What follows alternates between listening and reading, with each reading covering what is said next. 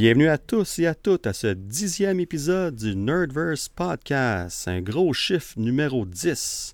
Rody, Kenton, ben oui, on est plus que deux. Aujourd'hui, on est trois. À la demande générale, Kenton est revenu euh, pour faire cette revue de Black Widow, qui va être notre dixième épisode, notre premier gros milestone du podcast. Donc, les gars, comment ça va? Ça va Hey, super bien. salut. J'ai fait exprès pour vous parler en même temps. Ouais, hein, c'est ça, ça a été comme stéréo. Comment ça va, Rudy? Ça va super bien. Euh, je suis présentement en dessous d'une couverte dans mon nouveau bureau, étant donné qu'il y a trop d'écho. Alors, euh, merci à la maison de votre compréhension, euh, parce qu'il y a comme une bulle de chaleur. Alors, si je dis des niaiseries encore, c'est à cause de la chaleur, malgré que euh, pour fêter ce dixième épisode, euh, j'ai un petit drink ici d'un bon gin gatinois mélangé avec de la sangria, qui est très, très, très intéressant. Je vous le conseille, peu importe que vous soyez euh, dans le monde. Alors, euh, levez votre verre. Chin chin, les gars, pour ce dixième épisode. Euh, Yes, gorgée à votre santé. Cheers! Hmm. Ben moi, c'est pas un drink aussi fancy. Moi, c'est un bon vieux rum and coke euh, Appleton, mais c'est quand même très bon avec une coupe de glace. Ça, ça se prend toujours bien. Moi, Puis- c'était une petite Corona, fait que... c'est. Eh ben, c'est parfait. là. To each their own, comme qu'on dit. là. Toi, Kenton, comment ça va? Juste, juste euh, moi, ça va super bien. Juste pour intervenir, Rudy, euh, je pense pas que tu as besoin de bulles de chaleur pour dire des niaiseries. Juste ça de même. Non, peut-être même C'est que- tout ce que je vais dire là-dessus. Peut-être que je vais être comme le, le chaleur master, tu sais, comme le drunken master. Peut-être que je dirais pas de niaiserie aujourd'hui. C'est peut-être ça que ça me prend, dans le fond, de la chaleur pour euh, pas dire de niaiserie. Mais je, je doute fort, je doute fort. Bon, on attend impatiemment tes jeux de mots euh, euh, qui, vont, euh, qui vont apparaître durant l'épisode euh, à des moments qu'on s'attend vraiment pas. Mais tu sais, Donc, imagine euh, là, les gens au Texas qui écoutent, là, puis qui essaient d'appre- d'apprendre le français, puis ils écoutent des jeux de mots. Ils font What is this guy talking about? En tout cas, ben tout en écoute, attrapant sa vache avec son chapeau. On my ranch with my beer, on my tractor. c'est- c'est- c'est-tu ton premier drink, euh, Rudy? Oui, effectivement, c'est la chaleur. C'est ça que je vous ai dit. C'est comme dans le sud, hein, ça, fait, ça fesse plus. Ouais, ça, ça- ça part bien, ça part bien. Ben écoute, on, on- on a un très, comme d'habitude, un, gros épisode devant nous. Je pense que ça va être encore une fois très long, mais c'est pas grave. On avait déjà oublié notre, euh, notre concept d'une heure par épisode. C'est long, c'est fini depuis longtemps, ça. Fini. C'est fini. Fini, fini, capote. C'était phase plus. 1. T'sais, on a Là, il faut faire en bas de deux heures. C'est ça notre nouveau, euh, notre nouveau objectif. Mais même si on le dépasse, on le dépassera, c'est bien correct. Mais on, on va évidemment parler de, de Black Widow. Ça va être notre, euh, notre main event, si on veut. C'est ben, le retour de Marvel au cinéma après deux ans. Donc ça, c'est certain que ça vaut... euh, c'est un bon timing que ça tombe sur notre dixième épisode en plus. Mais avant ça d'aller vaut sur... une gorgée aussi. Ça vaut une gorgée, et voilà. Mais avant d'aller sur notre, euh, no- no- notre sujet chaud euh, du podcast, on va, on va parler d'une couple de petites choses aussi. On a eu quelques...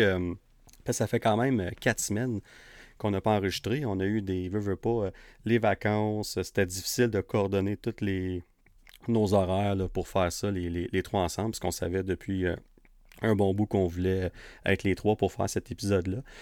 Fait que finalement, on est là quatre semaines plus tard, mais c'est correct. Mieux vaut tard que jamais. Fait qu'on a une couple de, de bandes-annonces qui est sortie entre-temps. Fait qu'on a eu évidemment, euh, on a eu Shang-Chi qui est sorti quelques semaines passées.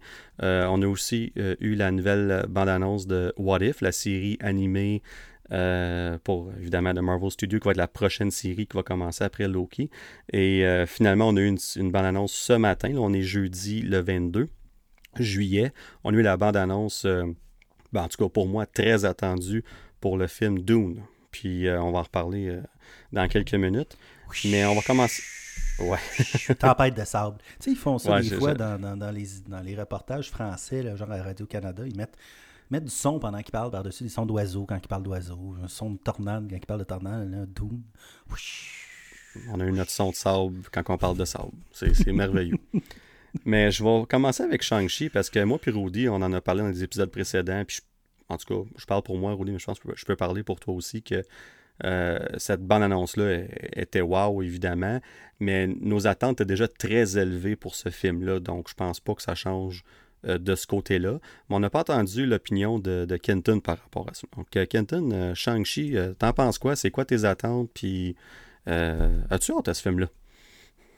J'ai très hâte. je vais vous dire, bien franchement, je savais pas à quoi m'attendre au début quand on en parlait. J'étais comme, ah, tu sais, je sais pas. J'ai de la misère à voir où il fitait dans l'univers Marvel, dans le fond. Euh, mais maintenant que j'ai fait un petit peu plus de recherche, puis qu'on a vu les bandes annonces, tout ça, ça a l'air incroyable. Ça me rappelle, ça me rend un peu nostalgique voir le, le, le, trailer, la bande annonce, parce que ça me rappelle, moi quand j'étais plus jeune, j'adorais les films d'arts martiaux. Que ça soit les Jackie Chan, les Bruce Lee, tout ça. Puis j'ai l'impression qu'ils ont mis une espèce de, de, de, de feeling, de, martiaux dedans, ben de, de, vieux styles d'arts martiaux. Fait que j'ai vraiment hâte de voir ce que ça va donner. Puis on s'entend c'est Marvel. Euh, je, peux pas voir comment ça pourrait être mauvais. Non, puis c'est un, point intéressant parce que je pense que la première tentative, si on veut, de Marvel de faire un film qui se rapproche le plus d'un film d'arts martiaux, euh, où ce que c'est la, c'est l'aspect général du film. On a vu plein de scènes de, combat, évidemment, dans plein de, films de Marvel, mais, mais de là avoir un film qui est axé sur les arts martiaux, c'est quand même très différent. Puis euh, on s'est fait promettre aussi par le, directeur, entre autres, qui est euh, euh, Daniel Destin, Daniel Creighton. Peut-être j'inverse les deux noms, là, je suis désolé pour ça. mais il, a mentionné d'ailleurs que c'est de loin les scènes euh, d'action, de combat les plus. Euh, euh, il n'a pas dit le mot féroce, mais ça voulait dire ça dans le fond, qu'on n'a jamais vu dans Marvel, dans aucun film de Marvel. Fait que ça, c'est assez intéressant de voir ça aussi, puis de voir jusqu'à quel point que ça va paraître dans ce film-là, mais aussi dans les autres films, parce que c'est une chose que ce film-là soit fait d'une façon particulière, mais c'est inévitable qu'on va voir Shang-Chi à un moment dans un autre film fait par quelqu'un d'autre, un autre euh, réalisateur. Puis j'ai hâte de voir ce que ça va donner dans ces contextes-là. Que, en tout cas, bref, euh, moi je suis 100% d'accord. Puis toi, évidemment, Rudy, bon, on, sait déjà c'est quoi tes attentes de ce film-là, mais est-ce que la bande-annonce a changé quelque chose de ton côté par rapport à non, ça? Pas, non, ça n'a rien changé. Euh, par contre, j'ai vu un petit, bout du travail de ma sœur. Alors, je suis un petit peu biaisé à ce niveau-là, au niveau du fameux dragon dans rouleau. Hein. Puis moi, j'adore les dragons depuis que je suis tout petit. Alors, j'ai vraiment hâte de voir un dragon dans, Marvel. Euh, regarde, on s'entend-tu que, par contre, euh, même si, mettons, on introduit euh, Shang-Chi dans un futur film d'Avenger ou peu importe, va peut-être même avoir un peu plus sa place que Hawkeye. je, dis ça comme ça. wow! rien contre Hawkeye. gratuit, Oui, c'est gratuit. C'est comme c'est comme euh, une, il pognait toutes ses flèches puis il dit ben tire-moi. Euh, mais comme j'aime beaucoup Hawkeye, il est bien, c'est un peu comme Green Arrow dans DC. Là. Euh, sauf que pour moi, je trouve qu'un personnage qui a un petit peu plus de, de, de, de, a, plus sa place. Là, mais on va voir de toute manière. je parle d'Hawkeye, j'ai hâte de voir sa série et tout, là, mais euh, pour moi, un, peu comme tu disais, Kenton, les films d'arts martiaux, je parlais tout à l'heure de, de, Chaleur Master, mais je fais tout le temps. C'est Drunken Master avec, euh, avec euh, Jackie Chan, justement. Des films comme ça, j'en ai écouté à la tonne parce que mon père était un fanatique de films, de séries. Euh, C, D, F, Z, toutes les, sortes de films pourris qu'on peut écouter, là, ben, je les ai tous écoutés. Fait que tous les films là, qui étaient en bas de la tablette parce qu'ils coûtaient juste 99 cents à louer, là, ben, mon père les louait. Alors, euh, je n'ai écouté des films d'arts martiaux, que ce soit avec les Jean-Claude Van Damme, etc. de ce monde. Euh, j'ai vraiment hâte de voir qu'est-ce que ça va donner, comme tu vous disiez, au niveau des arts martiaux dans l'univers de Marvel. Mais il ne faut pas oublier aussi qu'il y a les, les, Ten Rings ou les, maintenant les 10. Euh, les 10 euh, quoi les bracelets ouais, bracelets ouais ben, ben dans le fond il y, a, une des théories qui disait que dans le fond c'est des bagues mais ça serait pour des, des, doigts de dragon dans le fond c'est pour ça qu'ils sont aussi grosses ça fait des ah. bracelets pour nous autres les bagues à Hulk, dans le fond. ouais, ou ça, ouais. malgré Hulk, il a beau être gros, mais. Ah, il n'est pas aussi gros que ça. Non, mais, mais, euh, c'est une bonne théorie, puis j'aimerais bien ça. Mais oui, encore une fois, Shang-Chi, là, pour moi, ça va être euh, ça va sûrement être excellent, peu importe. Il reste à savoir à quel point ça va être excellent. Est-ce que ça va être un, un classique ou euh, petit spoiler. Exactement. J'allais dire la même chose, petit spoiler de mon opinion. Un film qu'on va peut-être euh, pas oublié, mais qu'on va avoir dans le bas de notre liste éventuellement. on verra, on va savoir ça le 3 septembre. Ça s'en vient dans quoi 6-7 semaines? Donc on, on, est presque rendu là. Mais avant Shang-Chi, on va avoir What If sur Disney. D'ailleurs, que Loki a fini la semaine passée, puis je vous dis, j'ai hâte d'en parler. Puis d'ailleurs, on va en parler dès la semaine prochaine. On va faire un prochain épisode un peu plus vite que, que d'habitude pour rattraper le temps perdu des quelques semaines euh, d'écart entre l'épisode 9 et 10. Mais euh, on, va, on va focuser vraiment un épisode sur Loki parce qu'il y a beaucoup à discuter. Mais euh, on a eu une bande annonce pour What If. Ça aussi, ça l'a révélé la, la, date de sortie, dans le fond, qui est le 11 août. Fait que ça va être le. Dans, il reste trois semaines. Puis euh, ça va être 10 euh, épisodes. Euh, je m'attends à des peut-être entre 30 et 40 minutes tout au plus. Là. Ça devrait pas être des épisodes aussi longs que ce qu'on a eu pour Loki. Peut-être plus proche de ce qu'on a eu pour WandaVision en, en général. Mais ça va être 10 épisodes. Je ne sais pas si ça va être une par semaine ou deux ou peu importe comment est-ce qu'ils vont faire ça. Mais on va avoir 10 épisodes. Fait que ça, ça va être vraiment intéressant parce que un des une des questions qu'on se pose, si on veut, c'est évidemment, c'est la première série de Marvel Studios qui est animée. Fait que la question qu'on peut qu'on se pose, dans le fond, c'est jusqu'à quel point il y a un lien avec les films? Euh, c'est évident qu'il y a un lien parce qu'on va avoir des, versions différentes de, de, certaines, euh, de certains moments de, du MCU qu'on a euh, vécu pendant les, 23 premiers films sans inclure évidemment Black Widow, qui est sorti, qu'on va parler dans pas long, mais qui est sorti très récemment. Mais euh, jusqu'à quel point que ça va être relié? Est-ce qu'il va y avoir un impact direct sur les films? Fait qu'au début, je me disais, ben, je sais pas, tu sais, comme c'est. Ça va peut-être être juste des versions différentes. Ça va être le fun de voir ces personnages-là. La plupart des acteurs, actrices reviennent pour leur voix, sauf à quelques exceptions, euh, exceptions près, excusez-moi. Euh, Robert Downey Jr., d'ailleurs, est un de ceux qui ne revient pas pour jouer son rôle. mais mais là, il y a une rumeur, avant qu'on parle de la bande-annonce, il y a une rumeur qui est sortie cette semaine, puis euh, c'était vraiment intéressant. Puis je pense que ça confirme. Rumeur! c'est ça, j'étais comme, c'est quoi? You, notre sound effect pour ça. Merci, euh, Rudy.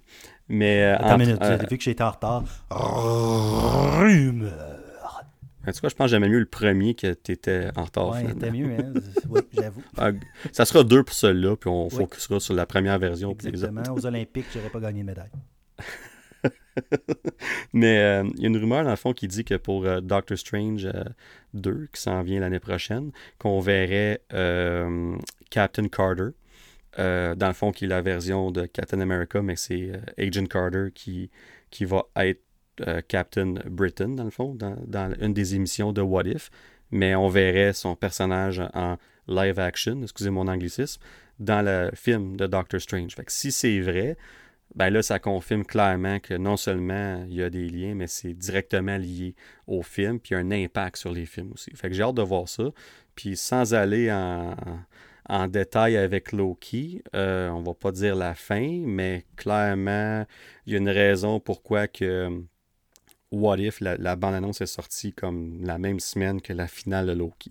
C'est comme s'il y avait un lien entre qu'est-ce qui se passe dans What If puis ce qui se passe dans la finale de Loki. Mais en tout cas, on va arrêter ça là jusqu'à la semaine prochaine, on va en parler. Mais euh, je suis curieux de votre opinion, les gars, parce que moi, en tout cas, j'ai jamais été comme. Tu sais, Star Wars sont bons là-dedans. Ils ont plusieurs séries animées. Ça fonctionne bien. Beaucoup de fans aiment ça. Moi, d'ailleurs, j'écoute The Bad Batch. Puis j'aime bien ça mais j'ai encore un peu de difficulté à mettre une série animée au niveau d'un film ou d'une série euh, live action, dans le fond, euh, quand ils sont dans le même univers, si on veut. Euh, Star Wars l'ont fait depuis longtemps déjà, Marvel le commence là. est-ce que pour vous autres, c'est quelque chose comme quand vous avez écouté cette bande-annonce-là, est-ce que vous avez comme est-ce que vous avez hâte à cette série-là? Est-ce que le côté animé, ça a un impact sur le, le hype, si on veut? Je vais commencer avec Rudy cette fois-là.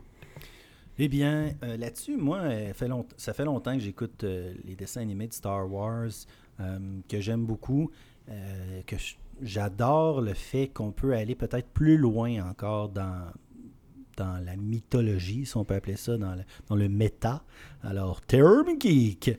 Alors, un terme geek, le méta est euh, tout l'univers qui entoure une certaine histoire ou quoi que ce soit. Alors, dans les jeux vidéo, on parle de l'histoire connexe, l'histoire des personnages qui va souvent plus loin que le jeu. Mais pour les films, c'est tout ce qui entoure, euh, dans le fond, l'univers. Puis justement, on va plus loin dans le méta. Euh, d'une série. Alors pourquoi pas le faire avec, avec Marvel? Moi, je pense que ça fait, ça fait juste du sens. Et question geek, geek, geek, geek, geek. Oh! Alors, justement, on parlait de Doctor Strange, les gars. Qui, Doctor Strange, assiste-t-on souvent comme un autre héros dans d'autres univers de Marvel? Je vais vous donner un indice. Dans un des derniers films, on a même filmé une scène avec Doctor Strange et ce costume. Ah, Iron Man. C'est la bonne réponse. Euh, alors, Iron Man, même qu'on vient de sortir, euh, pour ceux qui sont fans un peu peut-être de statuettes, euh, moi, je les regarde, je les délecte de mes yeux, mais les acheter sont très, très, très dispendieuses dans les 700-800 dollars. On vient de sortir justement une figurine de Doctor Strange avec le costume de Iron Man. ah oui. Et, Iron, et aussi, dans le fond, Tony Stark devient dans certains univers des fois Doctor Strange ou le sorcier suprême, peu importe euh, comment on l'appelle. Alors, What If, euh, c'est vraiment intéressant. Ça nous montre justement peut-être d'autres univers. Tu sais, c'est pas nécessairement est-ce que si quelque chose arriverait, mais peut-être qu'on peut se dire que c'est un autre univers où est-ce que ça s'est vraiment produit. moi, je pense que, puis en plus de ce que je vois, on garde le même style, mais on dirait, je, faudrait que je vérifie par contre, j'ai aucune information à ce niveau-là, on dirait qu'il y a un style différent d'animation tout dépendant de, du, de l'épisode. Euh, alors, un peu à la Black Mirror, pour ceux qui ont suivi peut-être sur euh, Netflix, oh où, euh, où ce on a différentes histoires, différents styles, différents directeurs pour chaque épisode. J'ai l'impression qu'on a pris cette voie-là pour What If aussi. Peut-être que je me trompe. alors, on va avoir des styles différents à chaque émission. Et ça, je trouve ça vraiment le fun, que ça soit pas nécessairement une série qu'on doit suivre de A à Z. J'ai l'impression que ça va être vraiment encapsulé dans chaque épisode. Euh, moi, le trailer, euh, j'ai adoré. Euh, comme j'ai écouté beaucoup d'animés japonais dans ma vie, alors peut-être, puis même souvent que je trouve certains animés japonais meilleurs que des films ou des séries euh, avec des vrais acteurs maintenant, tellement que les histoires sont souvent plus complexes euh, parce qu'on peut aller chercher d'autres choses que peut-être l'humain n'est pas capable d'apporter. De là à dire que ça va remplacer, par contre, une, vraie série, euh, je crois vraiment pas. On n'est pas rendu là du tout, du tout, du tout, du tout. Hmm. Canton? intéressant point de vue, Rudy. moi, j'ai regardé la bande-annonce, puis on dirait que ça vient pas me chercher. Tu sais, J'aimerais vraiment ça et je souhaite de tout mon cœur qu'en l'écoutant, je dis pas que je l'écouterai pas, là, je vais, je vais l'écouter absolument. Sauf que je souhaite vraiment que ça vienne me chercher puis ça me donne un autre euh, un autre aperçu dans le fond de, l'autre monde. Parce que moi, de Bad Batch, puis euh, toutes ces émissions-là, les, Clone Wars de Star Wars, tout ça, en, dessin animé, c'est jamais vraiment venu me chercher. Oh, Mon micro était ouvert, excusez-moi.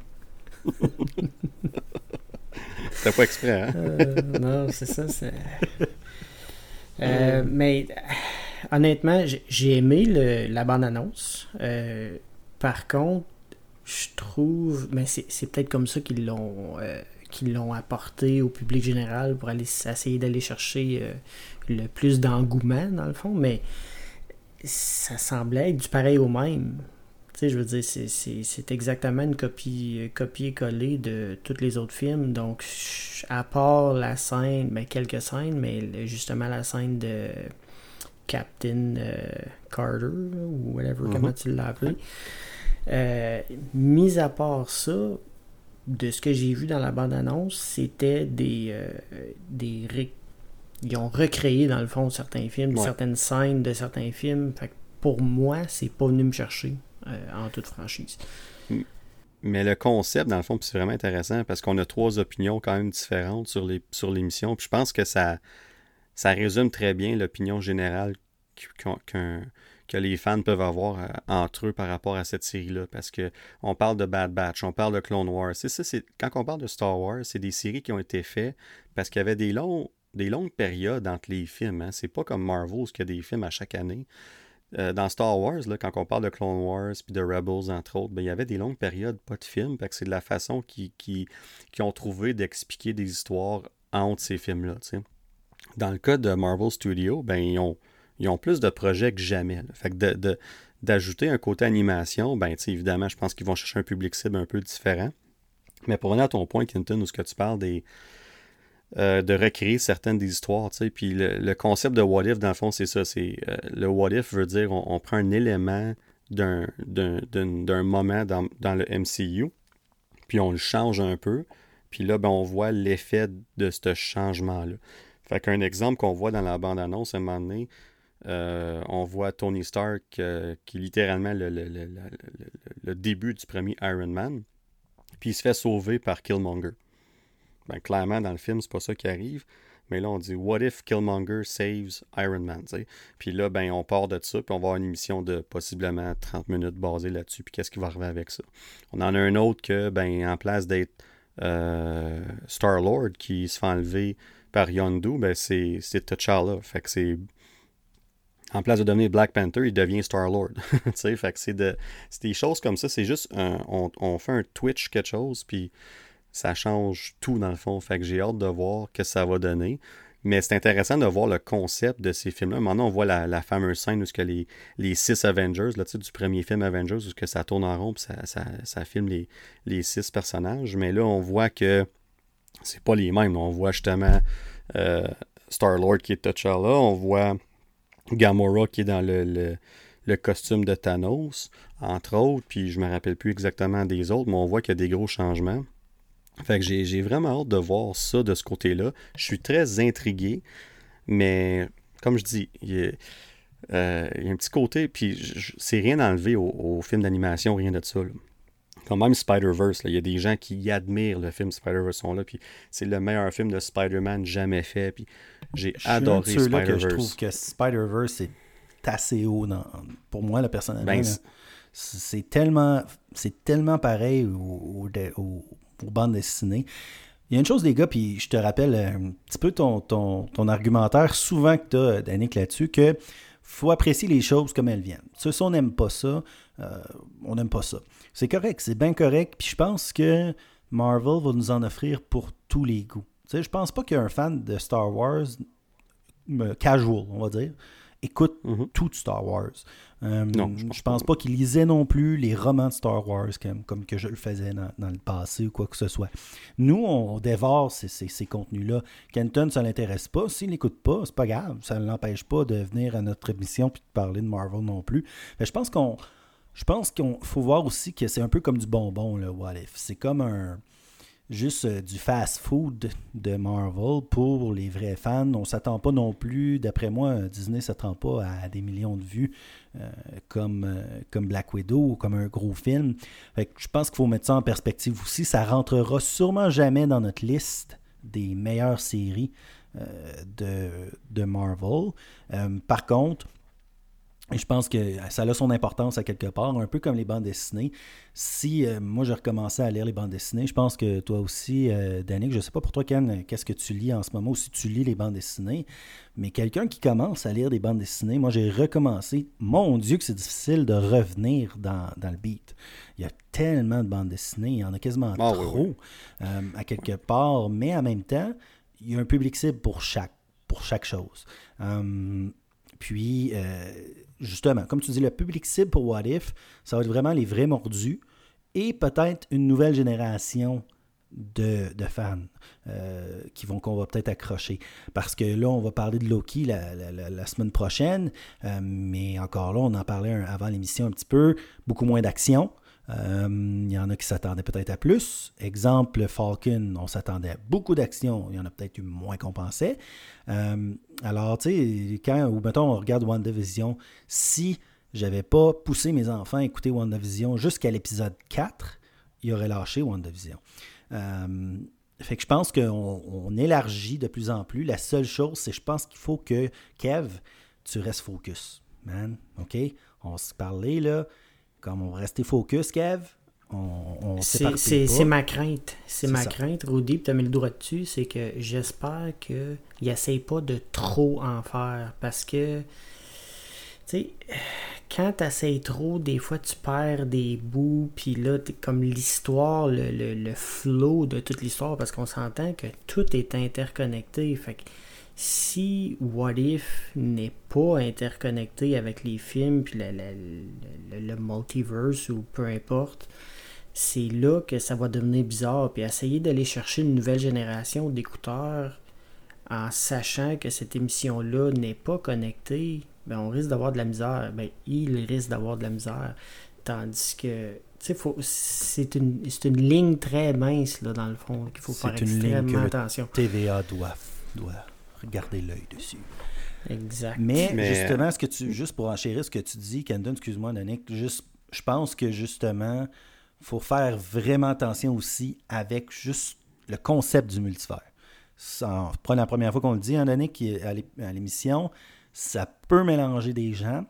Là, on se parlait avant, puis encore là, je ne veux pas rentrer trop dans les discussions qu'on va avoir un peu plus tard, mais si euh, le multivers devient euh, commun, va falloir que les gens comprennent c'est quoi le multivers. je parle des fans comme ma femme qui regarde des films euh, de Marvel en sachant pas trop la timeline, etc. et tout. Euh, je suis sûr que lorsqu'elle va voir trois Spider-Man, si c'est le cas, puis on pense que c'est le cas, elle va faire, ben, comme pourquoi qu'il y a trois Spider-Man, je comprends pas. Mais euh, What If peut peut-être rajouter, comme tu dis, Kenton, à cette confusion-là. C'est là qu'il faut faire attention. C'est ça, tu as, entièrement raison, parce que c'est extrêmement dangereux. Puis, ça me fait penser un peu quand euh, j'ai écouté, euh, tu, vas rire, Rudy, mais de Flash, c'est un parfait exemple, parce que quand on commence à parler de Earth 2, puis oh que le tu sais, comme pour le commun des mortels, c'est extrêmement compliqué. Fait quelqu'un, comme tu disais tantôt, un casual euh, listener, excusez l'expression en anglais, mais ça va, on, va perdre, on va perdre des gens, puis c'est seulement les gens qui vont vraiment faire des recherches, puis qui vont passer du temps sur Internet après à savoir qu'est-ce qui s'est passé, pourquoi que ça s'est passé, et pas juste quelqu'un qui a été au cinéma parce que, euh, exemple, Spider-Man, ça va de l'air bon c'est là qu'il va falloir que Marvel fasse extrêmement attention. Oui, si on veut revoir le milliard, si on veut revoir le milliard de dollars, il faut qu'on attire toutes sortes de gens, pas juste les vrais fans. Puis euh, là-dessus, tu as totalement raison, Kenton. Et je tiens à mentionner à tous les, les, auditeurs qui nous écoutent que Kenton vient de vous dire complètement sûrement que la majorité d'entre vous, vous n'êtes pas des mortels. Alors, c'est un compliment de sa part. Euh, j'aimerais ça dire qu'on est au-dessus de tout le monde, ceux qui nous écoutent aujourd'hui. mais, mais, mais, mais, il y a deux points que je vais ajouter dessus. Premièrement, tu parles de confusion. Ben, c'est pour ça que nous, on est là. En tant que podcast, on va faire sûr que l'information est bien présentée. Mais, mais je dis ça, mais mais il y a quelqu'un à Marvel Studios qui fait ça. Puis euh, j'écoutais le, le, making-of de, de, Loki euh, hier, euh, qui est sorti d'ailleurs, ben, il est sorti hier justement. Puis il y, a un, des, des, vers la fin, ce que, un des réalisateurs, un des producteurs du show, ce qu'il a dit, c'était vraiment intéressant. Puis par la suite, la réalisatrice qui je ne me rappelle plus de son nom, je suis désolé, j'ai pas le nom qui me vient en tête en ce moment, mais elle, elle a renchéri là-dessus. Puis dans le fond, ce qu'elle disait, la question c'était dans le fond, est-ce que eux, mettons exemple, ce qui s'est passé à travers Loki, est-ce qu'ils doivent parler avec les réalisateurs d'un film comme Doctor Strange ou Spider-Man No Way Home ou de Thor, euh, The, Dark, euh, Dark, World, Love and Thunder, on va pas comparer les deux films là, certainement, mais c'est de voir comment est-ce que ça se fait pour pas qu'il y ait une confusion, parce que même pour eux, il faut qu'ils s'assurent que cette interconnectivité-là soit bien faite. sais. Puis dans le fond, ce qu'elle expliquait, c'est que eux, en tant que tels, ne se parlent pas entre réalisateurs et réalisatrices, mais il y a un producteur exécutif qui est assigné à chaque film, à chaque show, dans le fond, à chaque projet. Puis eux, leur job, c'est de faire le lien entre chaque projet non, pas non seulement qui est en production en ce moment, mais les projets qui s'en viennent aussi. Parce que c'est plané des années en avance. Puis eux autres, ce qu'ils font, c'est qu'ils s'assurent que les détails dans chacun de leurs shows et leurs films respectifs suivre ce qui s'en vient. Un, exemple, encore une fois, on parle de Loki, je ne vais pas aller en détail, mais il y a des choses qui se passent dans Loki, puis elle expliquait que leur draft initial, leur brouillon initial, si on veut, de leur histoire, avait certaines choses qui ont changé entre-temps, basées sur les autres projets qui s'en venaient, pour faire sûr que c'était lié puis ça fonctionnait. C'est sûr qu'il va y avoir un certain niveau de, pas dire de difficulté, mais on s'en va ailleurs avec Marvel Studios. On va avoir 9, 8 à 10 projets par année. Fait que c'est... Puis tu l'as super bien dit, Rudy, tantôt. Il y a des publics cibles pour chaque projet. il va en avoir pour What If, il va en avoir pour Miss Marvel, il va en avoir pour Hawkeye, euh, Moon Knight, etc. C'est tous des styles très différents. Puis c'est là qu'ils s'en vont. Puis c'est correct si les gens les écoutent pas tous. À part les fans mordus comme nous autres, ben c'est pas tout le monde qui va tous les écouter. Là. On en apprend-tu des affaires ici? Avertissement, niaiserie. Ça me fait penser à la chanson et si tu as des ennuis, en un, deux, trois mouvements, Dan et Rudy, le Nerdverse est toujours présent. Le Nerdverse est toujours présent. Euh, on, un, beau cover des intrépides. Alors, mais c'était euh, une question geek. Question geek. Euh. Les intrépides. Ça m'a fait penser. mais voilà, j'ai répondu avant même que la question arrive, tu sais, parce que j'ai. Exactement. Drôle parce que quelques semaines passées, ça jouait à télé sur je ne plus trop quel poste de, tu sais, qui joue des shows rétro là, puis. Euh, Sarah Jessica ça, Barker. Ça a joué, puis j'étais comme ah les intrépides, puis là j'étais comme mon Dieu que c'est mauvais des années plus tard, ça a mal vieilli, mais c'était tellement bon dans le temps. Ah, mais, la chanson reste dans la tête à tout jamais. Ah, oui, à ben. tout jamais. Mais là, on s'éloignera pas trop du sujet. Excusez-moi. Euh, C'était d'autres ben, super-héros, mais dans les années 90. Euh, mais, mais tout ça pour dire qu'effectivement, il euh, y, a un travail qui est fait. On parle de Kev, sa job. Tu, sais, tu parlais à Kenton que c'est ta crainte de, que, ça, que ça se perde un peu dans tout ça. Ben moi, c'est l'inverse. C'est ce qui me rassure de savoir que tu as Kev au sommet de cette, pas dire cette pyramide-là, mais de, de, de cet empire-là, si on veut, de Marvel Studios. Puis que lui, ce qu'il a fait, c'est qu'avec les années, il a choisi son monde, il a choisi ses producteurs exécutifs qui envoient un peu partout ses projets. Puis tous eux autres, leur job unique, c'est de s'assurer que tout concorde puis tout fonctionne. Moi, j'ai l'impression que malgré tous les projets qu'ils ont, la façon qu'ils annoncent, la façon qu'ils sont sortis, la façon que c'est fait, j'ai vraiment l'impression que c'est plus coordonné que jamais. Dans le temps, il y avait deux, trois films par année, puis des fois, on voyait qu'il a fallu qu'ils fassent des, des retcons, qu'on appelle, comme ah, ben, comme l'exemple dans Captain Marvel, la, scène où ce que Nick Fury il se fait, arracher l'œil par le chat, comme. Pensez-vous vraiment que quand Winter Soldier, il a plusieurs années passées, puis qui expliquait que il a dit la dernière fois que j'ai fait confiance à quelqu'un, j'ai perdu un œil qui parlait d'un chat. C'est sûr que non. C'est sûr que non, mais ça fonctionne quand même. C'est correct. Mais tout ça pour dire que je suis convaincu ça ne sera pas parfait, évidemment. Il y a beaucoup trop de choses qui se passent en même temps. Mais je pense qu'ils sont mieux organisés qu'ils n'ont jamais été. Puis je pense que ça regarde bien pour l'avenir. On verra ce que ça va donner. With great power come great responsibilities. Ben, c'est ça, c'est lui qui le dit. C'est lui. lui qui a dit à Spider-Man de dire ça, même s'il était 30 ans, va être au monde. Mais, euh, mais, en tout cas, bref, euh, c'est ce qui couvre euh, What If. On va le savoir dans quelques semaines à peine, dans trois semaines, qu'est-ce qu'on va en penser? On va en reparler comme qu'on fait une fois que la série va terminer. On parle de 10 épisodes, donc probablement à fin septembre, octobre, on va en reparler. Mais on a une autre bande-annonce avant qu'on passe dans le, notre sujet de l'heure. on a une bande-annonce de Dune qui est sortie ce matin. Puis, je pense qu'on en parlait dans notre épisode, ben, notre, dernier épisode, moi et de nos films anticipés de l'été, puis tout ça. Puis, je pense que Dune, c'était un des, plus gros. On l'avait même, même que c'est le. Il sort le 22 octobre. Donc, c'est même pas un film d'été. Mais on l'avait inclus dans notre liste parce que comment pas inclure Dune, sais. Puis la bande-annonce est sortie. Puis, en tout cas, on en parlait un peu avant d'aller en onde, mais ça a l'air incroyable. Ça a l'air. Euh, tu sais, le mot. Le, mot épique, là, comment on l'utilise, des fois dans des situations qu'on ne devrait pas l'utiliser, mais là, je pense qu'on peut l'utiliser ici.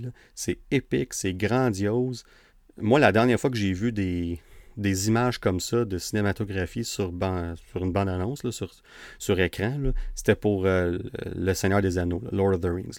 ça, ça, a de l'air. Euh, ça a juste de l'air immense. Puis, puis non seulement ça, mais ça a l'air divertissant, ça a l'air bien fait, ça a l'air d'être. Il a l'air de la bonne action. En tout cas, moi, là, j'ai capoté sur cette bande-annonce-là. J'ai hâte de voir le film. On sait que c'est juste une première partie, qu'il va y avoir une deuxième partie, puis j'espère de tout cœur que la première partie va bien fonctionner pour qu'il puisse faire la deuxième, parce qu'on sait que ça coûtait cher ce film-là.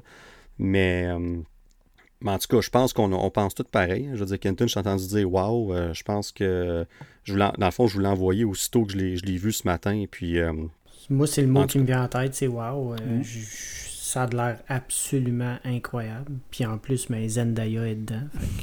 C'est ta Mary Jane préférée? Moi, ma, réaction, ça a été. Euh, j'étais bouche bée. ah ben voilà, c'est ce que je me disais, il doit, il doit être bouche bée. ah non, c'était, écoute, c'est, en tout cas, on n'en parlera pas trop parce que c'est autant qu'on on, sait déjà à quoi s'attendre. C'est Denis Villeneuve, euh, les, acteurs, actrices, c'est incroyable ce qu'ils ont, les ah, personnes qui ont engagé là-dedans. Là, si, Zendaya. Si les gens ont euh, écouté Arrival, euh, écoutez ça. C'est, c'est tellement beau comme film. Puis c'est peut-être un des premiers blockbuster de Denis Villeneuve euh, américain, euh, à moins que je me trompe. Euh, s'il y a quelque chose qui vous vient en tête, les gars ou les auditeurs. mais Arrival, imaginez, c'était pris d'une petite nouvelle, d'un livre, d'un roman. c'est une petite, petite, petite nouvelle qui a fait un film avec, qui était grandiose selon moi. Prenez maintenant un classique de la science-fiction comme Dune. Prenez Denis Villeneuve, Prenez euh, plein d'acteurs incroyables et des effets spéciaux. Oh my God, c'est, c'est wow. C'est vraiment, j'ai été bouche bée. C'est, c'est pas pour rien que je dis que c'est pour moi, c'est mon. C'était, parce que là, on s'est parlé, je me suis trompé de date un peu, mais mon premier film que je visais de retourner au cinéma, euh, mais là, euh, Shang-Chi vient de changer un petit peu les, les plans. mais Doom va certainement. J'espère juste ne pas être trop, trop, trop, trop, trop hyped, euh, trop excité euh, par ce film-là, puis d'en sortir déçu, mais j'ai même pas peur. J'ai pas peur du ah, tout. moi, j'ai aimé l'original qui était que les critiques ont détesté euh, au départ, avant que ça devienne un classique culte. j'ai adoré le livre qui pourrait nous donner plusieurs films, certainement. Et puis maintenant, Denis Villeneuve, on, peut être fier au Québec d'avoir un, réalisateur tel que Denis Villeneuve, je crois. Et je pense que honnêtement, euh, ce film-là mérite d'aller le voir au cinéma. Euh, piratez-le pas, s'il vous plaît, nos auditeurs. Euh, oh je vous jugerai pas. Il faut écouter ça sur grand écran. Oui, je vous jugerai pas, regardez. Sauf que faut regarder ça. Comme on, s'est dit, les gars, faut aller voir ça sur IMAX, faut aller voir ça sur un grand écran. Ça va être, comme tu disais, je pense que le mot épique est le meilleur, euh, le meilleur thème possible. Justement, depuis quand qu'on a vu un film comme ça, aussi grand, je pense que ça peut être même encore plus épique à un certain niveau, je pense, que Endgame. Peut-être pas aussi bon. Je sais que je, vais toucher une corde sensible euh, mais je pense que la, la, force de Dune, puis la force de Denis Villeneuve, puis euh, prenez en note euh, ce terme-là, puis je suis certain qu'on va voir, et je ne suis vraiment pas un adepte du silence, mais un silence bien placé. Denis Villeneuve est un expert à utiliser le silence au bon moment. Et là, on parle de, de désert, on parle d'images grandioses, de tension. Denis Villeneuve est un as de ces, silences-là. Euh, et Dune, je crois, va nous offrir des moments de silence incroyables, où est-ce qu'on va être au bout de notre siège et qu'on va vouloir juste que ça continue. Exemple, quand le sandworm euh, ou le, le, verre de sable sort, waouh, j'en ai des frissons juste en en parler. Euh, ça va belle traduction, ça. le, verre de. je sais pas, hein, le c'est tout ça, verre de sable, je sais pas. Euh, ben, sandworm, ça, ça, doit être ça. On, va pas qu'on ait le voir en français pour savoir. On n'aura pas le choix.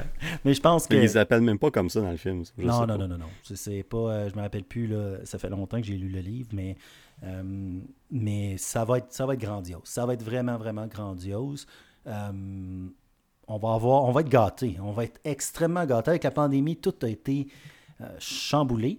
Euh, on va être extrêmement gâté euh, dans les prochains mois.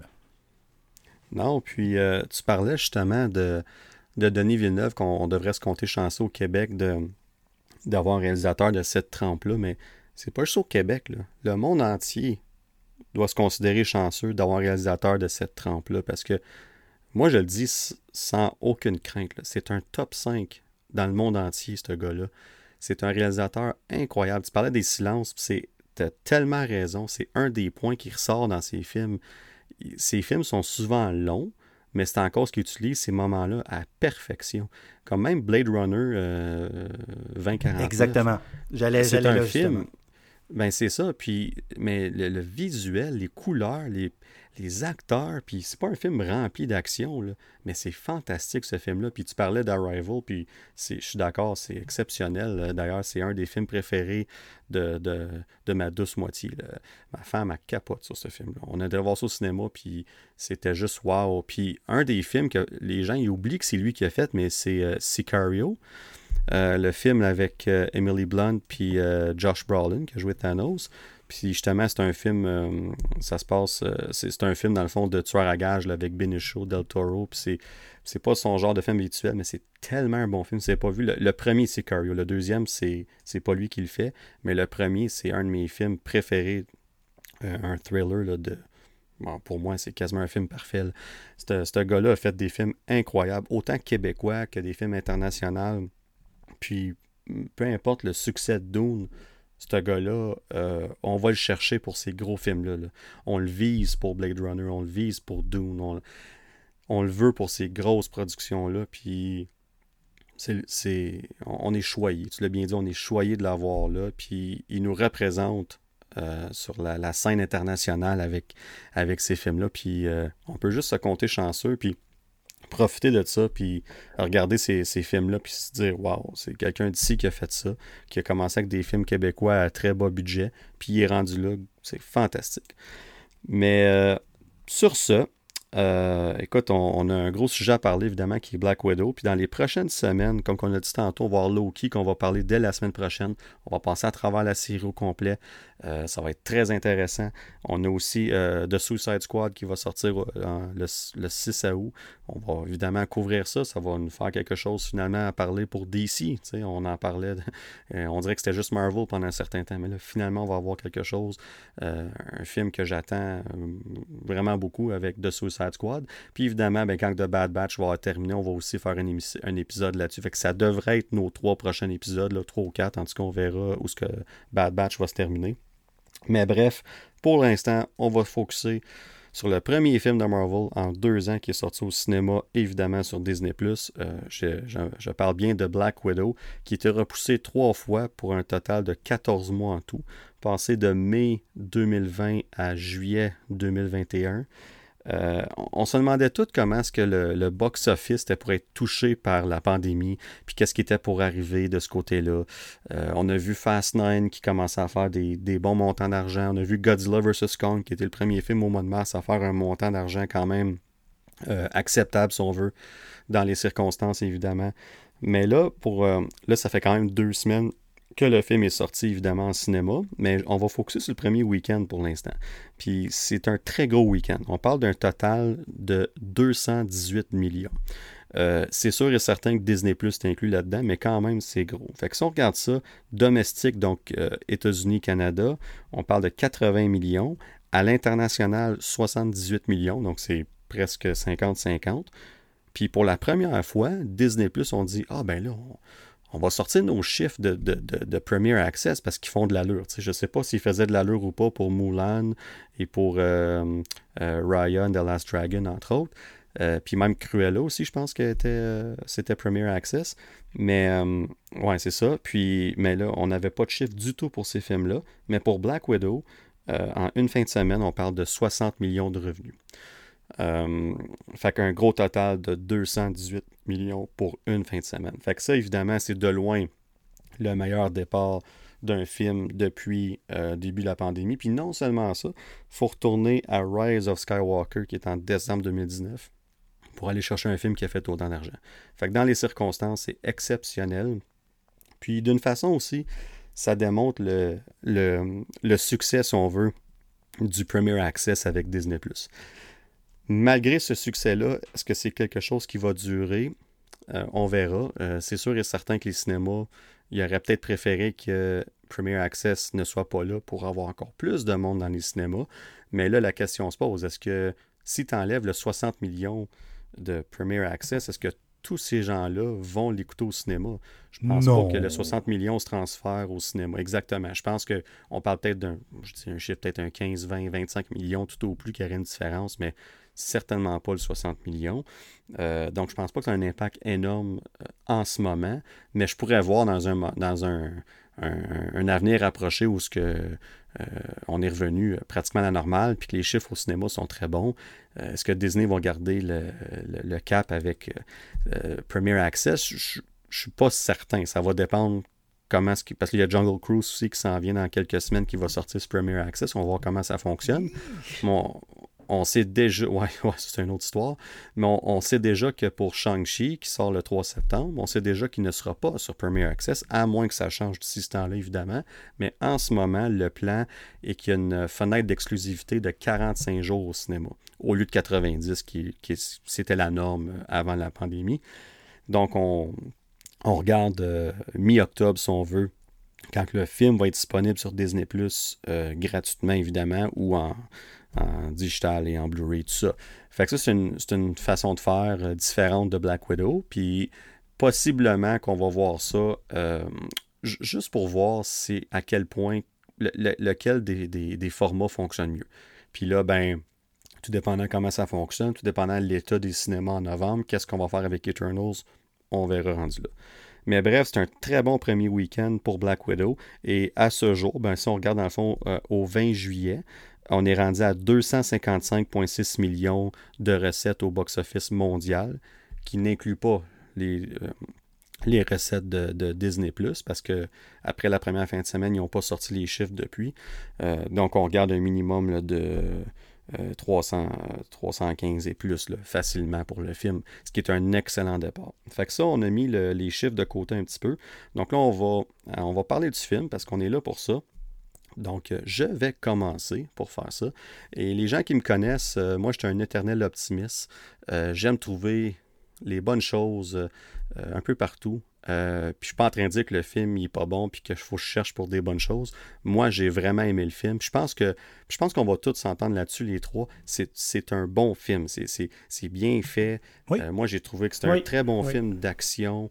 Euh, ça se tient bien tout seul dans l'univers de Marvel. C'est pas compliqué à suivre. Quelqu'un qui ne suit pas Marvel les films de Marvel Studios, le MCU, je pense qu'il va se retrouver relativement facilement avec ce film-là. C'est très divertissant. D'ailleurs, la première moitié du film, là, j'étais comme wow, comme c'est ça l'arrête pas, puis il y avait vraiment un bon rythme, Puis sans dire que la fin change le film, c'est le style change un peu, si on veut. on va en reparler tantôt de ça. Euh, mais bref, j'ai moi, moi j'ai vraiment aimé ça. C'est sûr que hum, c'était pas le film que j'avais des plus grosses attentes en partant. Fait le fait que c'était le premier film de Marvel en deux ans, il y avait peut-être une excitation ou un, un, momentum ou un hype, si on veut, qui était un petit peu plus élevé que d'habitude. Comme si j'arrêtais voir ce film-là en, mai 2020, comme c'était prévu. Je suis pas sûr que le, hype ou le, le, momentum il est pareil comme aujourd'hui, tu sais. ou à l'inverse. Ça, ça veut dire que j'approuve mon approbation. Ben, je m'en allais là justement, Rudy, parce que. Euh, puis d'ailleurs, je vais, je me diriger vers toi dans quelques secondes par rapport à ça, parce qu'on a parlé, je sais pas combien de fois sur le podcast de Black Widow, puis de combien de fois ça a été repoussé, puis on, prenait des guesses, on, essayait de deviner euh, est-ce qu'il va être juste au cinéma, est-ce qu'il va être repoussé encore, est-ce qu'il va être sur Disney, est-ce qu'il va être sur Premier Access. Puis on a eu notre réponse, le film y est sorti. On avait ton opinion, Rudy, sur le fait que plus qu'il était repoussé, plus que tu euh, étais moins euh, je veux dire, ton niveau d'excitation, de, de, de, hype, son veut, était de plus en plus bas. Euh, ben c'est ça, excitation. Euh, merci pour la traduction anglaise parfaite. donc tu l'as vu, toi, moi et Kenton, on l'a vu au cinéma, on était ensemble d'ailleurs. toi, Rudy, tu l'as vu, tu l'as vu évidemment chez vous sur Disney+. Donc l'expérience, je veux pas, reste un peu différente. Mais euh, parle-moi de tes impressions générales du film en quelques minutes, puis après ça, on va aller en détail. Ben, on va aller voir Clinton euh, je pense que euh, là, on, a on parle de Black Widow, mais en général, j'ai beaucoup aimé l'expérience d'écouter le film à la maison. Par contre, je pense qu'on doit réserver cette expérience pour des films où est-ce que on ne veut pas vivre l'expérience ultime. on ne s'attend pas à justement à Dune, comme on a parlé. On s'attend pas au gros, gros film. Et c'est exactement, c'était le cas avec Black Widow. Pour moi, c'était un film euh, que j'attendais parce que je suis un fan de Marvel, euh, mais mon niveau justement d'excitation était quand même euh, assez faible. comme on en a parlé, ça baissait de plus en plus. Puis moi, je trouve que c'est un petit peu plate d'avoir attendu aussi longtemps avant de l'avoir sorti. Euh, ça faisait pas nécessairement de sens, pardonnez-moi, pour, euh, pour, pour moi d'avoir attendu aussi longtemps. Le fait d'écouter à la maison, euh, puis l'expérience va certainement être différente pour chaque auditeur qui nous écoute en ce moment, euh, mais ça m'a permis d'analyser encore plus le film que si j'avais été au cinéma et être pris peut-être dans, dans l'environnement. Qu'est-ce que je veux dire par là? C'est que en ayant mes enfants qui parlent, en ayant des snacks à volonté, en, en, mettant le film sur pause, pour aller aux toilettes parce que fiston de 5 ans va aller aux toilettes, qu'au cinéma, ça serait retenu, puis j'aurais dit Retiens-toi euh, Exactement comme ça. mais euh, fais-toi une dedans euh, J'aurais, mais j'ai pu, tu sais, j'ai pesé sur pause, je pense, cinq fois pendant le film. Ça coupe un petit peu, disons qu'avoir écouté Endgame dans, dans ce contexte-là, sûrement que j'aurais pas ressorti d'Endgame avec le même wow que justement euh, qu'au cinéma. Fait que Black Widow, peut-être que vous avez une expérience différente de la mienne, justement étant donné que vous étiez au cinéma. Peut-être que c'était différent étant donné que c'était pas plein. Euh, je sais pas si c'était plein, j'assume. c'était pas euh, plein, non. fait alors tout ça mis ensemble fait en sorte que j'ai pu voir des défauts, des longueurs. C'est un peu comme écouter un. Si vous allez au cinéma, imaginez-vous que vous allez au cinéma vous voyez le film Endgame, euh, Rise of the Skywalker ou Doom, n'importe quoi, puis que à chaque 30 minutes, vous avez des pauses publicitaires. Ben, c'est un peu ça que j'ai vécu avec mes six garçons, ma femme euh, qui parle, etc.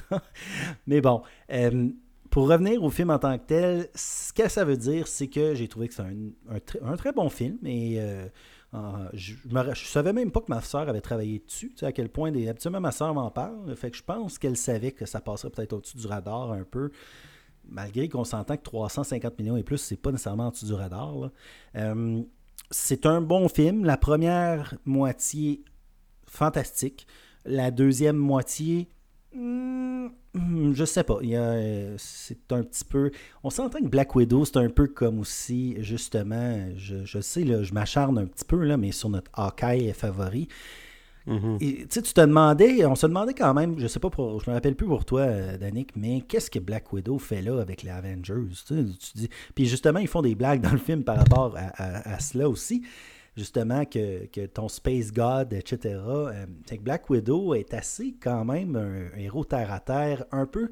Je compare Black Widow un petit peu, exemple, Daredevil, des, des héros de terre, des héros de, de, quartier. Ou, tandis que malgré que. De série B. Ouais, c'est ça. Tu sais, les artistes de série B, il y en a. Hein, c'est pas des. Euh, dans le monde des médias, hein, parce que j'ai déjà fait partie de ce monde-là, mais on, a des, des, des, invités A, des invités B, des invités C. Toi, tu es un invité A, Captain, parce que hey, merci. Ben, tu es notre premier. Fait que. Je suis pas sûr comment prendre ça. fait que, tu sais, quand ma soeur va venir et euh, puis qu'elle va commencer à nous parler de comment elle fait euh, Rocket Raccoon, peut-être ça va être un petit peu différent. B minus. Euh. Mais justement, Black Widow pour moi, c'est un sous-héros, si on voudrait. Puis j'adore Scarlett Johansson, c'est rien pour y enlever parce qu'elle est excellente dans son rôle. Mais encore là, je ne sais pas si vous vous rappelez, je pense qu'on en a parlé ensemble aussi, les gars, mais un petit peu le la petite partie dans Endgame où ce qu'on a vu, le girl power, à un moment donné, c'est un petit peu ça. Je trouve qu'on a été obligé de mettre Black Widow parce qu'on l'a oublié trop longtemps. Je pense que ce film-là aurait dû avoir lieu il y a 5 ans de ça, par exemple. Je sais pas, je dis ça comme ça, là, il y a 5 ans. Mais Scarlett aurait dû avoir son film bien avant aujourd'hui. Je crois que c'est comme un prix de consolation aujourd'hui pour lui dire au revoir. Et ça, le film feel comme ça. Et en plus, avec le délai qu'on a eu, euh, de quoi, deux ans, un an et demi, à peu près, je trouve que justement, c'est comme étirer la sauce puis dire, regarde, on va attendre, attendre, attendre, attendre, attendre pour faire de l'argent. Ça, c'est moi, c'est mon petit feeling, mon petit cœur de, d'ami de, Kev qui dit, crime, t'aurais pu y donner quelque chose de mieux avant ça. Au niveau du film en tant que tel, Taskmaster, puis là, je pense qu'on va parler des, personnages un petit peu. Fait, pas, non, j'irai pas trop dans le détail, mais je trouve que les vilains, en général, je veux dire les vilains, de ce film-là prennent mm. pas assez de place. Ils sont comme sont comme accessoires, sont, sont pas très très menaçants, euh, sont pas très. Euh, je, trouve qu'ils sont mal utilisés. Euh, Scarlett est excellente dans son rôle. Euh, Yelena, on va justement, on va y aller personnage par personnage par la suite. Mais généralement, comme je dis, pour moi, c'est un 6.5, 7 sur 10. Très bon divertissement. Un peu comme la série Falcon Winter Soldier. Très bonne, mais rien d'exceptionnel. Rien pour écrire à sa mère. Exactement. Puis ma mère est ici aujourd'hui. Elle est en visite chez moi avec, regarde, pas besoin d'y écrire longtemps. Puis justement, ma lettre serait pas très grosse euh, dans ce cas-ci. J'irais juste dans l'autre salle pour lui dire, regarde, euh, je t'aime, ça finit là, puis bye. Je retourne euh, vous parler sur ce podcast. Et c'est un peu ça, Black Widow. Ça passe, puis j'ai rien de. J'ai rien qui. Pour moi, le, le, show a été volé par le Red Guardian, mais ça, on en reparlera tantôt. Mais tu vois, avant que Kenton, que j'ai une petite parenthèse ici, puis euh, je parlais tantôt que je vais trouver des, des choses à dire positives dans des situations où que plusieurs personnes, parce que un des arguments que tu as dit, Rudy, euh, par rapport à ce que le, film aurait dû être sorti des années passées, euh, on va en reparler tantôt. Mais j'ai un argument pour ça, parce que moi, je suis. après avoir. J'étais d'accord avec ça avant avoir vu le film. Mais après avoir vu le film, je suis plus aussi d'accord avec ça. je vais expliquer pourquoi tantôt. Mais c'est très intéressant. Je pense qu'on va avoir des très bonnes discussions sur certains sujets du film. Parce a déjà quelque chose, quelque chose au pluriel que tu as mentionné, que j'ai hâte qu'on débatte là-dessus. Mais bref, on va aller voir ce que Kenton a à dire là-dessus. Euh, honnêtement, je pense que Rudy l'a résumé parfaitement. Euh, moi, pour vrai, j'ai vraiment aimé le film. C'était très bon. Par contre, c'était un peu dans la même veine que Falcon et Winter Soldier pour moi. Il manquait un petit quelque chose pour faire un wow. Je ne sais pas si c'est parce qu'on a attendu tellement longtemps puis le hype était tellement gros rendu là que c'était. Ça faisait deux ans qu'on n'avait pas eu de film Marvel, que wow, j'ai vraiment hâte de le voir. Puis je l'ai resté sur mon appétit un peu. Euh, mais mais c'était vraiment pas mauvais. Là. C'était. Je dirais pas que c'était excellent, c'était bon. Euh, j'ai vraiment aimé le côté comédie un peu. Marvel, ils font ça à la perfection. Euh, puis, je veux dire, euh, je rentrerai pas dans les détails de, de, personnage par personnage. On va, on va passer à ça tout de suite après, je pense. Mais mais non, c'était très bon. J'ai aimé euh, qu'ils ont vraiment expliqué l'histoire derrière Black Widow parce que tout au long de les 23 premiers films, peut-être pas 23, là, mais depuis, mettons, le Avengers numéro 1, euh, on entend toujours parler que ce soit de, de, Budapest, de, de, de, Clint Barker, puis de euh, Clint Barton, excuse, puis comme on, a toujours eu des petites brides d'informations sur son passé, euh, que ce soit dans Avengers 1, quand elle parle à Loki à travers de la vitre, euh, qui dit Your ledger is red, puis là il parle de Dracov's daughter, parce qu'il il, fait allusion à la fille de, de, de Dracov dans la bulle en vitre quand Loki est emprisonné dans. Ouais. Donc, c'est, je trouve qu'ils ont, ils ont fait une bonne job pour expliquer euh, toute l'histoire derrière Black Widow, mais il manquait juste un petit quelque chose. puis je sais pas si c'est moi qui est trop euh, picky, comme on dit en anglais, là, mais pour moi, il manquait juste un petit quelque chose pour que ça devienne un, top 10, mettons. Parce qu'en ce moment, euh, il est dans ma deuxième moitié de 23-24 films. Ouais, euh, non, je pense que ça, je pense qu'on s'entend tout. En tout cas, clairement, avec les propos de Rudy, euh, c'est clairement pas un top 10. Puis, je peux, on n'a même pas fait l'exercice pour euh, le Nerdverse Classement de Marvel pour savoir où se situerait. Mais il serait certainement pas dans le top 10. Il serait même pas dans les, les deux mentions honorables parce que on, on voyait le nombre de points aussi, tout ça qui était attribué. Mais euh, moi, je pense que tu as raison, Kenton. Moi, je, le vois dans la, fin de ma première moitié. Mais écoute, encore une fois, euh, faire des classements comme ça euh, vite après que le film est sorti, je pense que c'est bon de l'avoir écouté quelques fois, d'avoir laissé temps au film, d'avoir digéré, si on veut, le film, voir vraiment comment on sent à propos de, du film en général. Peut-être dans deux, trois épisodes, peut-être qu'on pourrait officiellement classer puis tout ça. Je l'ai, je l'ai réécouté une deuxième fois en arrivant chez nous. Ben, dans le fond, ma blonde n'était pas venue au cinéma avec nous, puis elle, est très fan de Marvel, donc on l'a réécouté. Puis encore, c'était très bon.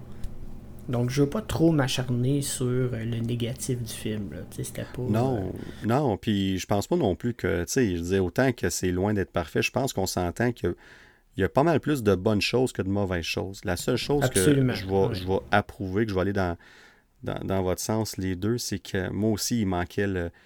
on dit en anglais le wow factor, si on veut. C'est ça. Tu sais, ça, on s'entend les trois là-dessus.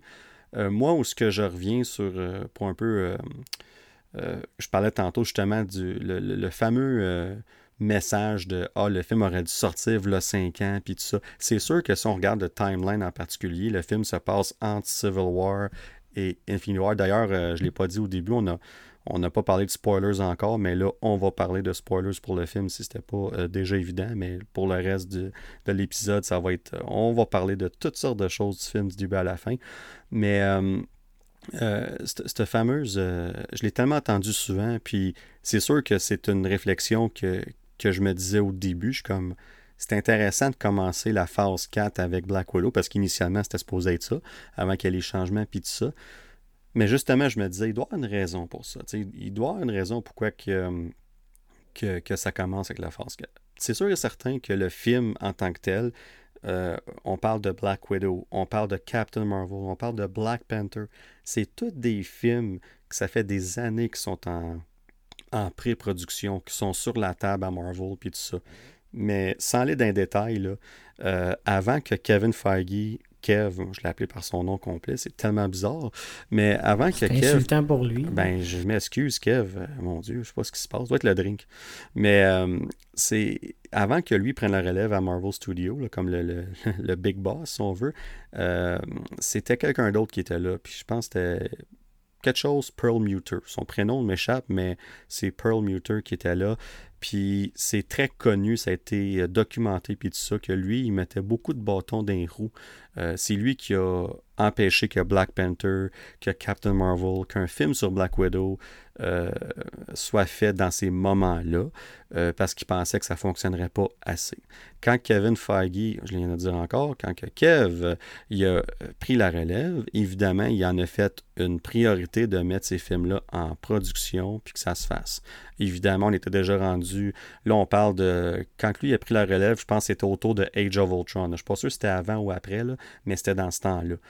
Quand lui a pris la relève, évidemment, il s'est dit bon, ben là, il faut faire ces films-là. Puis d'ailleurs, je ne me trompe pas, euh, c'est avant même Age of Ultron que euh, Chadwick Boseman avait été introduit comme Black Panther euh, quand il avait annoncé la phase 3 des films. Il avait annoncé le film de Civil War. Euh, d'ailleurs, le film de Civil War s'appelait Serpent Society au début. Puis à la fin, fin de la présentation, ils ont changé ça pour Civil War. Puis là, ils ont, introduit Robert Downey Jr. puis Chris Evans, évidemment. Puis ils ont introduit euh, Chadwick Boseman pour, euh, en tant que Black Panther. Fait que c'est dans ce temps-là vraiment que Kev a pris la relève. Puis c'est ça qui a permis à ces films-là de prendre leur envol, si on veut. Évidemment, pour Black Widow, c'était plus compliqué un peu parce que le personnage était déjà introduit, il y avait tellement de choses de fait qui ont dans le fond, il a fallu qu'ils trouvent une façon de faire le film et que ça fonctionne quand même. C'est là que moi, je, regarde le film, puis c'est peut-être l'éternel optimiste en moi qui voit ça, mais je trouve que ça fit bien après Endgame en sachant que son personnage est décédé. De voir ce film-là, je trouve que ça met un petit, euh, un petit effet nostalgique qui n'aurait pas été là sinon en partant. Puis j'aime voir aussi qu'est-ce qui s'est passé entre, là, puis de voir jusqu'à la fin du film, quand elle, euh, elle décide de se rendre, on voit évidemment, c'est, elle ses cheveux blonds courts comme dans Infinity War, puis elle a la veste de Yelena qu'on voit dans Infinity War. Puis on, a dit, à un moment elle parle de famille, elle dit, je pensais que j'avais aucune famille, puis là, je me retrouve à en avoir deux, puis là, ben, il y en a une qui est correcte, mais là, je dois aller m'occuper de, de mon autre famille, puis essayer de, d'arranger les, bouts cassés, si on veut. Puis on apprend ben, que c'est elle qui est allée chercher Chris, euh, euh, Steve Rogers euh, pour aller aider à, sortir, si on veut, le Ant-Man, puis Hawkeye, puis Falcon, puis tout ça, du raft, qui était la prison, puis tout ça. Fait que c'est un lien que j'ai trouvé très intéressant. Puis ce que j'aimais aussi, c'est que le film, je trouve qu'il nous explique comment est-ce que on voit Natasha est vraiment un leader dans Endgame. C'est elle qui prend la relève après tout ce qui s'est passé, malgré que c'est difficile. Puis, tu sais, on parlait justement comme elle, puis encore, comme comment est-ce que des, des, des, humains, je ne veux pas dire simples, mais à côté des autres, évidemment, c'est différent. Comment est-ce qu'ils peuvent faire partie des Avengers? Puis je trouve que le film fait un excellent travail à nous démontrer cette partie-là, justement. Ça nous explique pourquoi qu'elle a cette cet élément-là qui fait qu'elle fait partie de... Non seulement ça, mais on se rend compte que c'est son leadership, c'est elle qui tient un peu le groupe ensemble. Puis, je t'ai apporté euh, des contre-arguments. Euh, certainement. Alors, permets-moi de, mettre mes gants de boxe. Mais là-dessus, je te dirais que pour moi, j'irais complètement l'inverse de toi. À dire que pour moi, ce film-là aurait une meilleure place dans l'univers Marvel s'il avait pris sa vraie place dans le temps. Je pense qu'avoir regardé ce film-là avant Endgame, euh, j'aurais encore plus embarqué dans la mort de Black Widow. Ça, c'est, ça, c'est vrai. Ça, je, ça, peux pas te l'enlever. Après ce film-là, je regarderais peut-être le classement de Black Widow dans ma tête serait plus élevé que d'avoir vu le film après Endgame. Je pense qu'on aurait eu plus de compassion pour Natasha lors de sa mort si on avait compris pourquoi elle mourait. pourquoi elle avait fait cette discussion-là avec. Euh, euh, j'ai un blanc de mémoire sur le nom du, super-héros d'Hawkeye. Euh, Clint. Aidez-moi les gars. Clint, exactement. Alors, tu sais, il fait des révélations, elle lui parle, etc. Personnellement, c'est là où j'ai un, un, bémol. Puis pour moi, c'est pas, pas du tout, du tout. Ce film-là, puis on va sûrement avoir ce débat-là pour les prochaines années, mais pour moi, ce, ce film-là ne fait pas partie de la phase 4, dans ma tête à moi. Et encore là, je, sonne aujourd'hui peut-être le plus négatif de la gang, et c'est très rare. Euh, je pense, euh, malgré l'éternel optimiste que tu es, je suis quand même euh, dans, ton giron. je, quand je disais, je vais faire une analogie, le film, pour moi, et mes six garçons et ma femme, qui aurait coûté peut-être 100 dollars au cinéma aurait peut-être pas valu la peine, mais un 30 dollars sur Disney Plus était fantastiquement bien investi. Un excellent film pour notre famille, un soir, un samedi soir à la maison. Par contre, aller au cinéma, j'aurais peut-être sorti déçu un petit peu. Juste à cause c'est plate, là, mais bon, ça coûte 100 dollars, c'est tout dépendant de votre budget. Euh, moi, 100 dollars, ça aurait été quand même un gros investissement pour sortir avec un film de 7 sur 10. Mais si, au niveau de l'histoire en tant que telle, j'aurais beaucoup plus. Je pense que ça n'aurait pas donné un 1 point de plus, 2 points de plus sur 10, là. mais peut-être un point 5 de plus pour avoir vu ce film-là dans le temps qui était supposé apparaître. Puis, euh, il y a certains personnages même qu'on ne connaît pas du tout, du tout, du tout dans ce film-là, puis ils sortent de nulle part, comme exemple le, le fameux personnage de l'hélicoptère. Je pense pas qu'il est dans la liste de ceux qu'on doit parler en particulier. Là.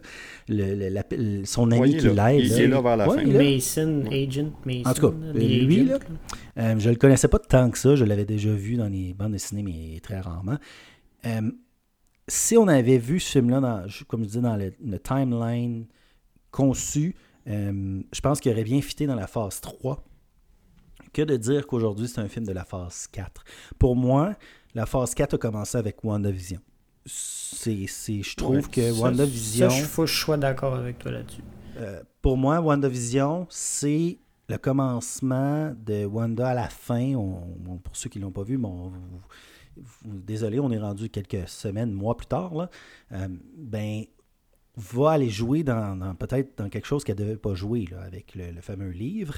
Va ouvrir des portes. C'est pour ça qu'on va l'avoir avec Doctor Strange éventuellement. Ensuite de ça, Winter, euh, Winter Soldier, euh, Falcon and Winter Soldier, même si on, s'entend pour dire que ce n'était pas nécessairement la meilleure des séries, euh, maintenant que Loki est sorti, quand même, le nouveau Captain America va avoir une importance capitale dans les prochains Avengers. Alors, on ne peut pas enlever ça non plus de la phase 4. Ensuite de ça, vous avez Loki, puis là, on va en parler plus tard, qui est selon moi incroyable dans la phase 4. Ça vient d'ouvrir une porte immense dans l'univers. Black Widow ne fit pas du tout. Pas du tout, du tout, du tout, du tout, du tout, au niveau de l'impact. Puis je me rappelle lorsqu'on parlait, Danick, toi et moi, même avant qu'on ait un podcast, puis je pense qu'Anton en avait parlé, on trouvait que euh, Spider-Man Far From Home, je pense, qui était à la suite de Endgame, lorsqu'on voyait les graffitis d'Iron Man, on trouvait que c'était un excellent film pour suivre Endgame.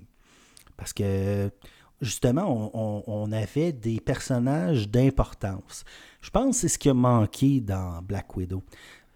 Peut-être un petit peu plus de contexte par rapport, oui, on a fait mention de la famille, du Space God ou quoi que ce soit. Peut-être un caméo de plus ici et là. Euh, peut-être un petit peu plus de, de relations envers.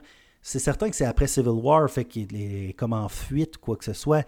Mais mettons de voir, même juste de voir une Iron Man qui passe au-dessus de ta tête, qui la cherche, exemple. Je donne un exemple comme ça. Là. De mettre un petit peu plus de tension dans son. Parce que moi, là, elle est là, puis elle sauve, puis elle s'en va dans, un trailer. Puis, c'est, euh, trop facile. C'est ah, trop facile. C'est comme, voyons, voyons, toutes les autres se sont fait prendre, puis sont sur le raft, sauf toi. Puis, il n'y a personne qui te cherche. Comme la ben gang de Tony ben, Stark.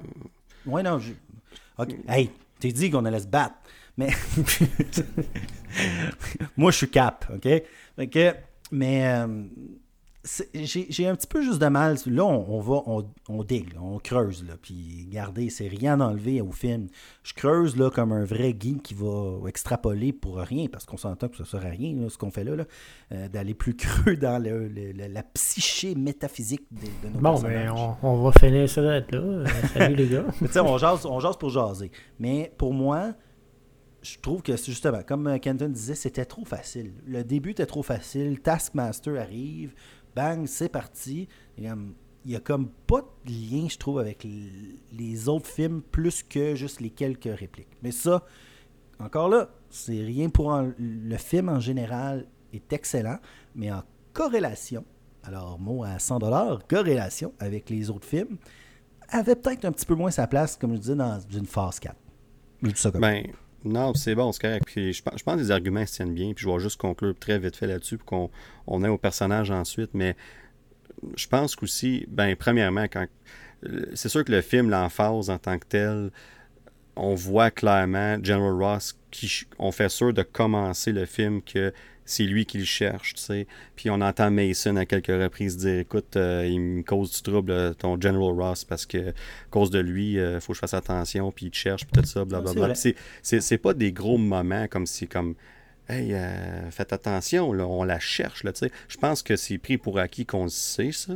Mais moi, ce que j'ai trouvé, l'affaire avec Black Widow, c'est que Black Widow, oui, c'est c'est Nat dans, dans les films, mais le film Black Widow sert aussi d'origine pour la prochaine Black Widow dans la ah, phase 4. Intéressant, oui, j'aime ça. Puis il y a une raison pourquoi que Yelena prend autant de place, même qu'il y a certaines personnes qui disent qu'elle en prend un peu plus que Nat. Je suis pas prêt à dire ça, mais il y a une raison pourquoi qu'elle est prédominante dans le film. C'est parce que c'est carrément elle. Parce que une des choses de phase 4 qu'on voit, c'est le transfert de de, de, pas de pas, pas transfer of power, mais comme de on, passe le flambeau, ouais, le bâton, le flambeau, peu importe. Euh, on le voit avec, euh, on l'a vu avec Captain America déjà. On, on l'a vu, on va, on l'a vu là avec Black Widow, je veux pas parce que Yelena va être la prochaine Black Widow dans les prochains films.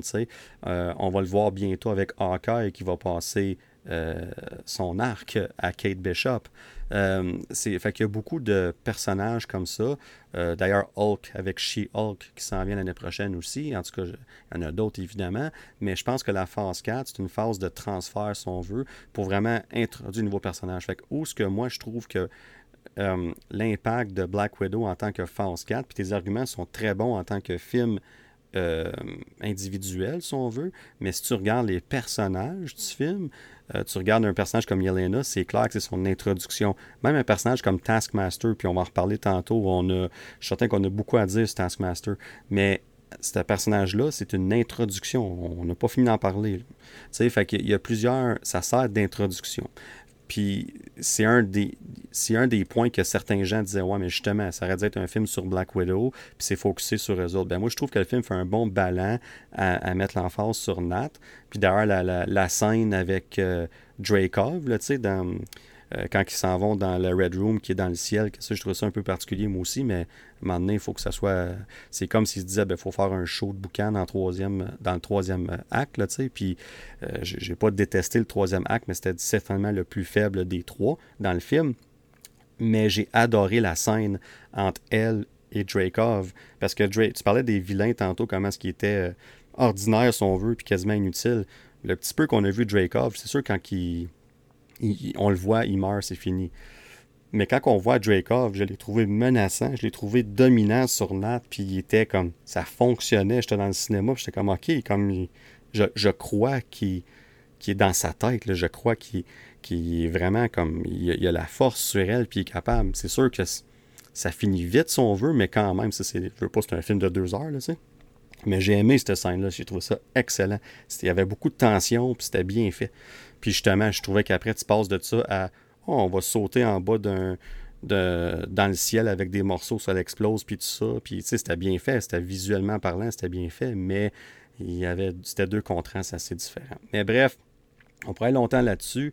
Euh, c'est un débat, je pense, qui va durer euh, pas juste entre nous, mais dans bien d'autres personnes dans la fanbase aussi. Mais bref, euh, on, va laisser ça là. Mais on a parlé déjà de Nat un petit peu, euh, Natacha évidemment. On a parlé de elle à travers les, ce qu'on vient de dire. Euh, je pense pas qu'il y a vraiment grand-chose à ajouter. Comme ils ont fait un, superbe travail, je trouve. en tout cas, pour une fois, elle avait le focus sur elle. elle a joué un excellent rôle malgré que je trouve que pour moi, son meilleur rôle reste dans probablement Endgame. Moi, je pense que ça, c'était, au summum de son art, si on veut, pour Nat. Même si c'était là moins, j'ai trouvé qu'elle prenait beaucoup de place pour le peu de temps qu'elle était là. Mais dans ce film-là, elle s'en sort très bien. Elle fait une, très bonne job. Elle fait beaucoup de ses propres euh, euh, stunts, si on veut aussi. Là. Fait que ça, c'était bien de voir ça aussi. Euh, puis, tu sais, sans être une résolution, parce qu'évidemment, elle s'en va après pour Infinity War, puis tout ça.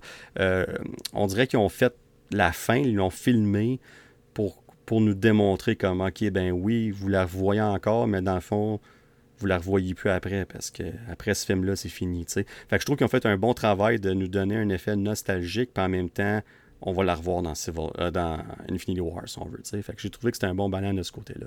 Fait que de ce côté-là, puis l'aspect famille, puis tout ça, euh, c'était clairement elle qui tenait cette famille-là ensemble quand ils se sont séparés, c'est elle qui ramène ensemble. Fait que ça, ça démontre encore une fois l'impact qu'elle a au niveau de la famille. À quel point qu'elle est importante pour Yelena, sa petite sœur, qu'elle, sans Nat, était tout perdue, puis elle, s'était brouillée évidemment en vieillissant. Mais elle avait, elle avait besoin de revoir Natacha puis de, de revoir sa famille ensemble pour éventuellement prendre son envol par elle-même, qu'on voit à la fin du film dans la post-credit scene, si on veut. Fait que pour Nat, je pense qu'on a parlé déjà pas mal. On va aller à Yelena un petit peu, puis euh, je vais. Dans le fond, ce que je vais faire pour ça, en place de toujours parler les trois de tous les personnages, on va peut-être alterner un peu, peut-être juste deux des trois qu'on parle, puis les évidemment, on peut intervenir s'il y a quelque chose à dire en particulier. Mais pour ce qui est de Yelena, euh, j'en ai parlé déjà un petit peu. Euh, toi, Kenton, mettons, là, comme si, si tu parles d'un personnage, on va dire ça comme ça. Si tu parles d'un personnage qui t'a marqué dans le film, puis ça pose un Yelena, c'est qui que tu, qui ressort du film pour toi le plus, puis parle-nous un peu. Ben, il, faut, il faut que ça soit Yelena dans le fond, c'est pas Natacha, parce que tu l'as parfaitement résumé, c'est la passation du flambeau, c'est elle qui, qui devient Black Widow. Ben, elle était déjà une Black Widow, si on veut, parce que Black Widow, c'est oh pas un personnage, c'est un Non, c'est plusieurs, c'est ça, c'est exactement. Mais euh, moi, je l'ai trouvé fantastique, euh, euh, Yelena, dans son personnage. C'était c'était magnifique. Puis, tu sais, j'en parlais tantôt, le côté comédie, là, quand elle fait la, la, la super-héros, ah pose de, de super-héros. moi, j'ai trouvé ça mourant. Tu sais, c'était magnifique dans, dans, vraiment dans le film. Ce qui est intéressant, par contre, euh, c'est la, la, post-credit scene, comme tu mentionnais, le fait que Valentina, celle qu'on voit dans euh, Falcon et Winter Soldier, recruter. Euh, Agent. euh, comment on l'appelle? Là? Comment on US US Agent. US Agent. Parce que là. John Walker. Ouais, merci, John Walker.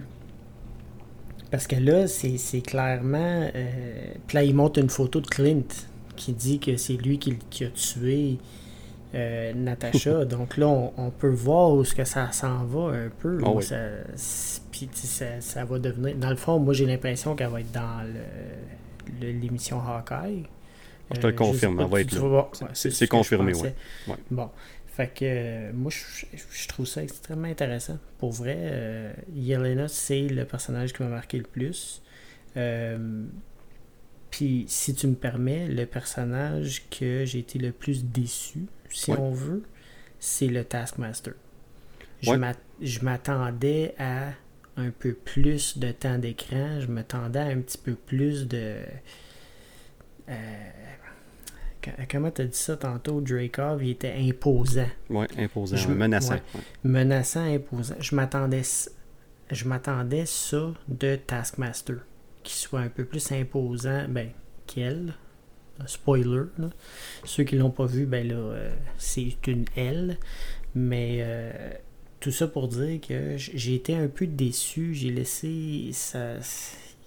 J'ai eu un, un- j'ai eu un goût amer dans le fond parce que au début, quand on la voit sur le pont, quand que Nat est dans son trailer, parce Oui. qu'on va chercher du gaz, là, là j'étais comme wow. Ouais, la première scène d'action est fantastique. Wow! Tu sais, avec le shield, puis là, c'est une mimique, là. Elle, elle mimique les, les mouvements de tous les super-héros, puis là, tu vois qu'elle mimique Captain America. Moi, j'étais comme, wow, ok, là, ça, ça, ça donne le ton au film. Ça va être incroyable, il va y avoir des scènes incroyables, mais après, c'était bof. Feel flat. Ouais, il en ouais. manquait. Il, en- il- Il manquait de substance.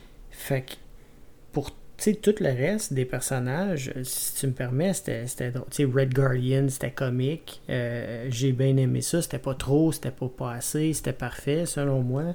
Euh, Dracov, comme tu l'as mentionné, c'était euh, imposant. Puis t'as raison, cette scène-là, on dirait qu'à cause que le fait que tout était rouge alentour, ça faisait- c'était bien filmé. il y, avait quelque chose de cette scène-là qui venait de chercher, qui était comme oh, puis là, tu sais, à cause de son, son pheromone qu'il appelle, là, comme de- sa senteur. pas c'est ça capable qui de l'empêche. ouais. Mais je sais pas, il y avait quelque chose de cette scène-là qui, qui, qui, qui- que ça l'a fait le film pour moi. C'était comme ok, ça c'est, fort. là. Fait que ce personnage-là était excellent. Mason, on l'a pas vu tant que ça, mais au Mais moins il a Mason, fait euh, référence.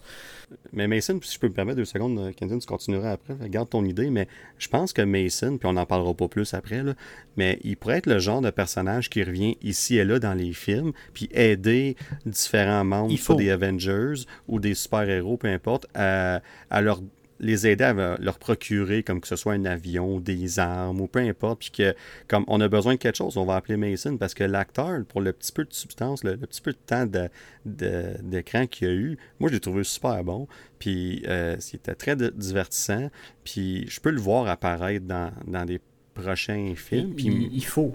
Oh, il faut, parce que ça. là, ils ils l'ont introduit.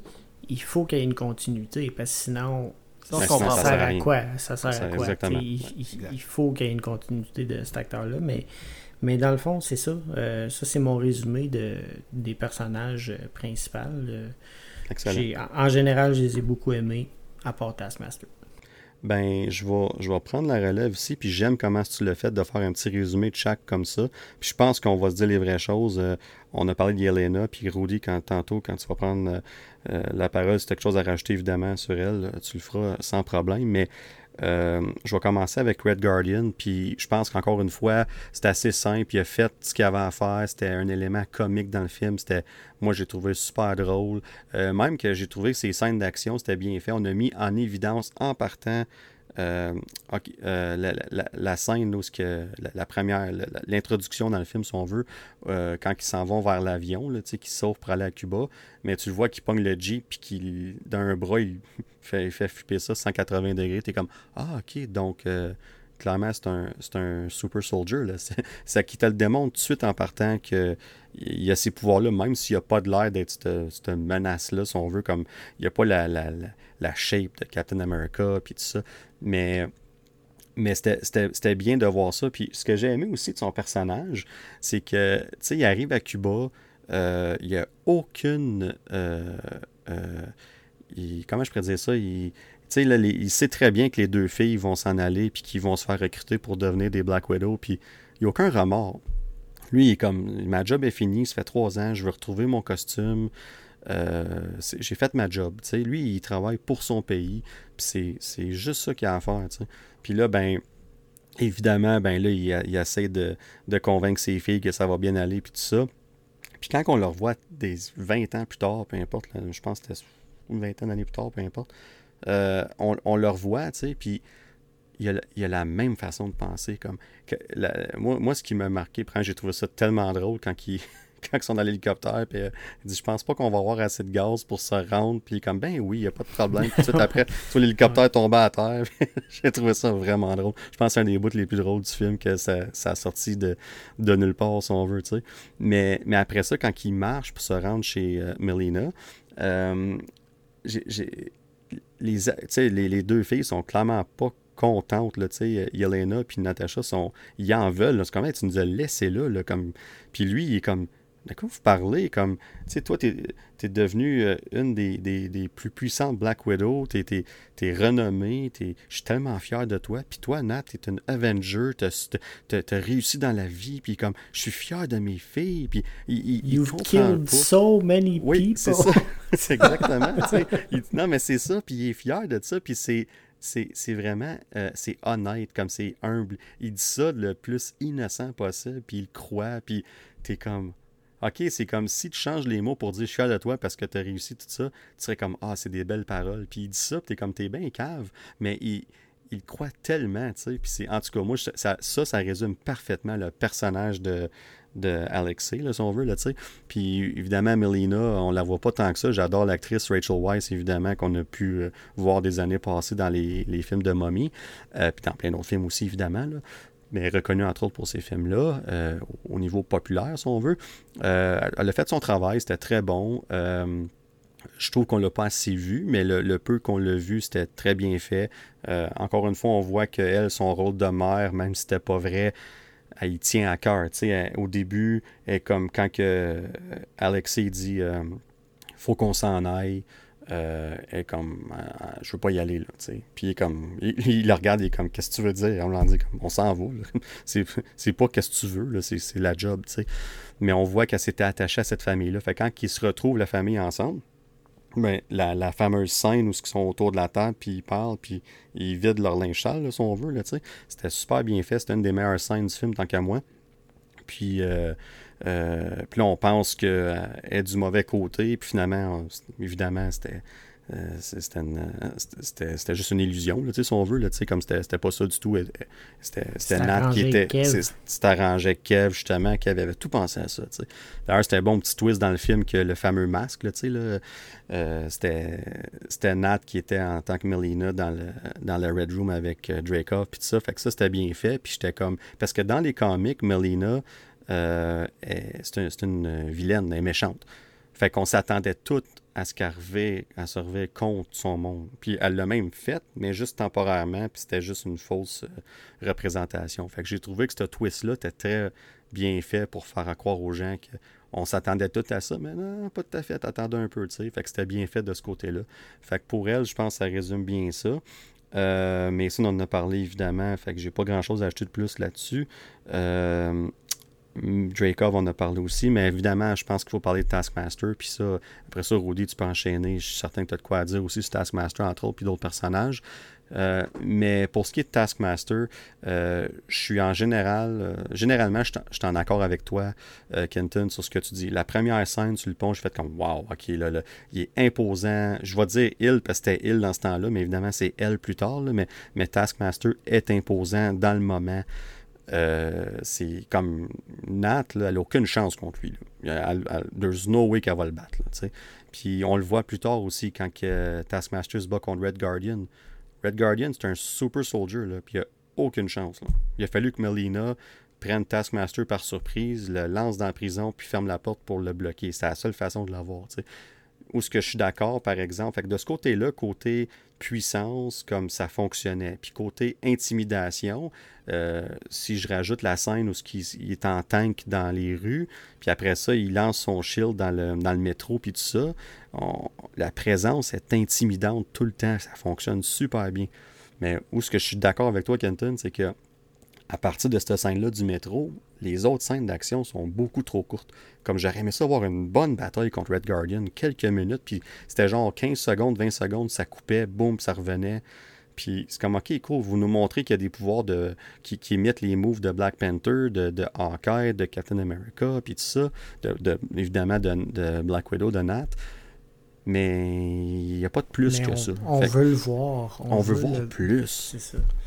On veut voir plus, tu sais. Puis là, quand il tombe du ciel, on savait qu'il y avait une, scène de combat qui s'en venait entre Nat et Taskmaster dans le ciel puis sur les choses, qu'on le voit dans la bande-annonce. Puis le, le bout de la, de la bande-annonce qui était wow quand il glisse sur le, avec l'épée, puis qu'après ça, euh, elle pogne au, vol, ben c'est pas mal la seule scène qui se battent un contre l'autre dans le ciel. Puis quand ils atterrissent à terre, ça dure 30 secondes.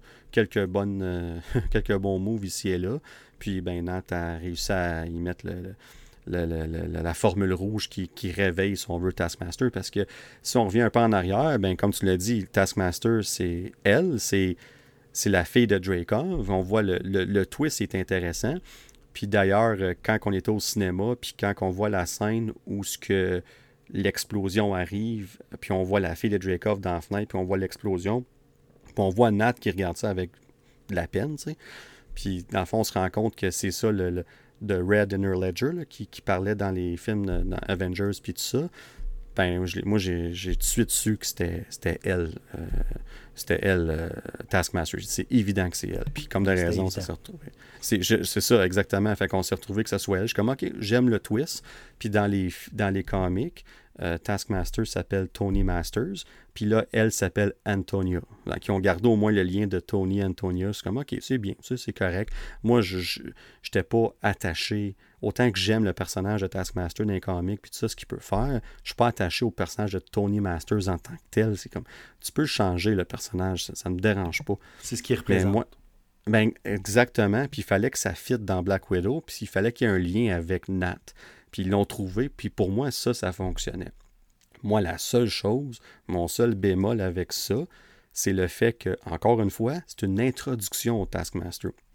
Fait que c'est clair qu'on va voir Taskmaster plus tard.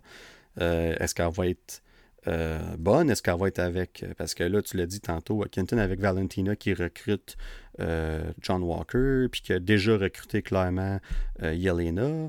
Est-ce qu'elle va recruter aussi Taskmaster? Parce que clairement, je m'excuse, mais si elle recrute du monde comme ça, c'est clair qu'elle va être intéressée à quelqu'un comme Taskmaster qui peut faire ce qu'elle peut faire, tu sais. Fait qu'est-ce qu'on va se rendre compte dans, dans, les prochains projets que Taskmaster fait partie des Thunderbolts ou Dark Avengers peu importe le nom qu'ils vont donner à ce groupe-là? Euh, bref, on verra. Mais pour le film en tant que tel, il manquait un petit peu de. Il manquait une bonne scène de combat. Euh, que ce soit contre Red Guardian ou même contre Black Widow à la fin, il aurait dû avoir quelque chose de plus gros. Puis je comprends qu'ils ont bien fait ça parce que le but c'était que fallait que Nat Nat voulait pas. Quand elle a su c'était qui Taskmaster, elle dit Je, ne veux pas me battre contre elle. Je, pensais que je l'avais tué. Puis là, je vois qu'elle est brainwashée par son propre père. D'ailleurs, c'était un petit peu euh, spécial, ça. Là. C'est là, qu'on voit à quel point que le gars, il n'a aucun cœur. Puis il est complètement méchant. Là, il s'en fout bien raide. Il sert de sa propre fille comme une, une arme. Là, Mais fait que là, son but à, Black Widow, c'était de à passer de mode attaque à mode défense. Puis elle voulait juste faire sûr que que, que Antonia, Taskmaster, soit correct pour après ça. Fait que tout ça fonctionne, mais je suis d'accord que côté spectacle, côté action, côté substance, on veut, il manquait un petit quelque chose de ce côté-là. Fait que je suis pas contre le personnage de Taskmaster, contrairement à des gens qui ont détesté ça. En général, j'aime ce qu'ils ont fait avec, mais il manquait quelque chose. Puis je suis convaincu qu'on va revoir ce personnage-là éventuellement dans d'autres projets, que ce soit des films ou une série. Puis j'espère que là, on va avoir des, des bons moments, puis tout ça, puis que ça va faire en sorte que quand on va retourner écouter Black Widow, ben là, on va être plus attaché à ce personnage-là. Fait que, euh, bref, euh, Rudy, je te laisse la parole. Euh, vas-y.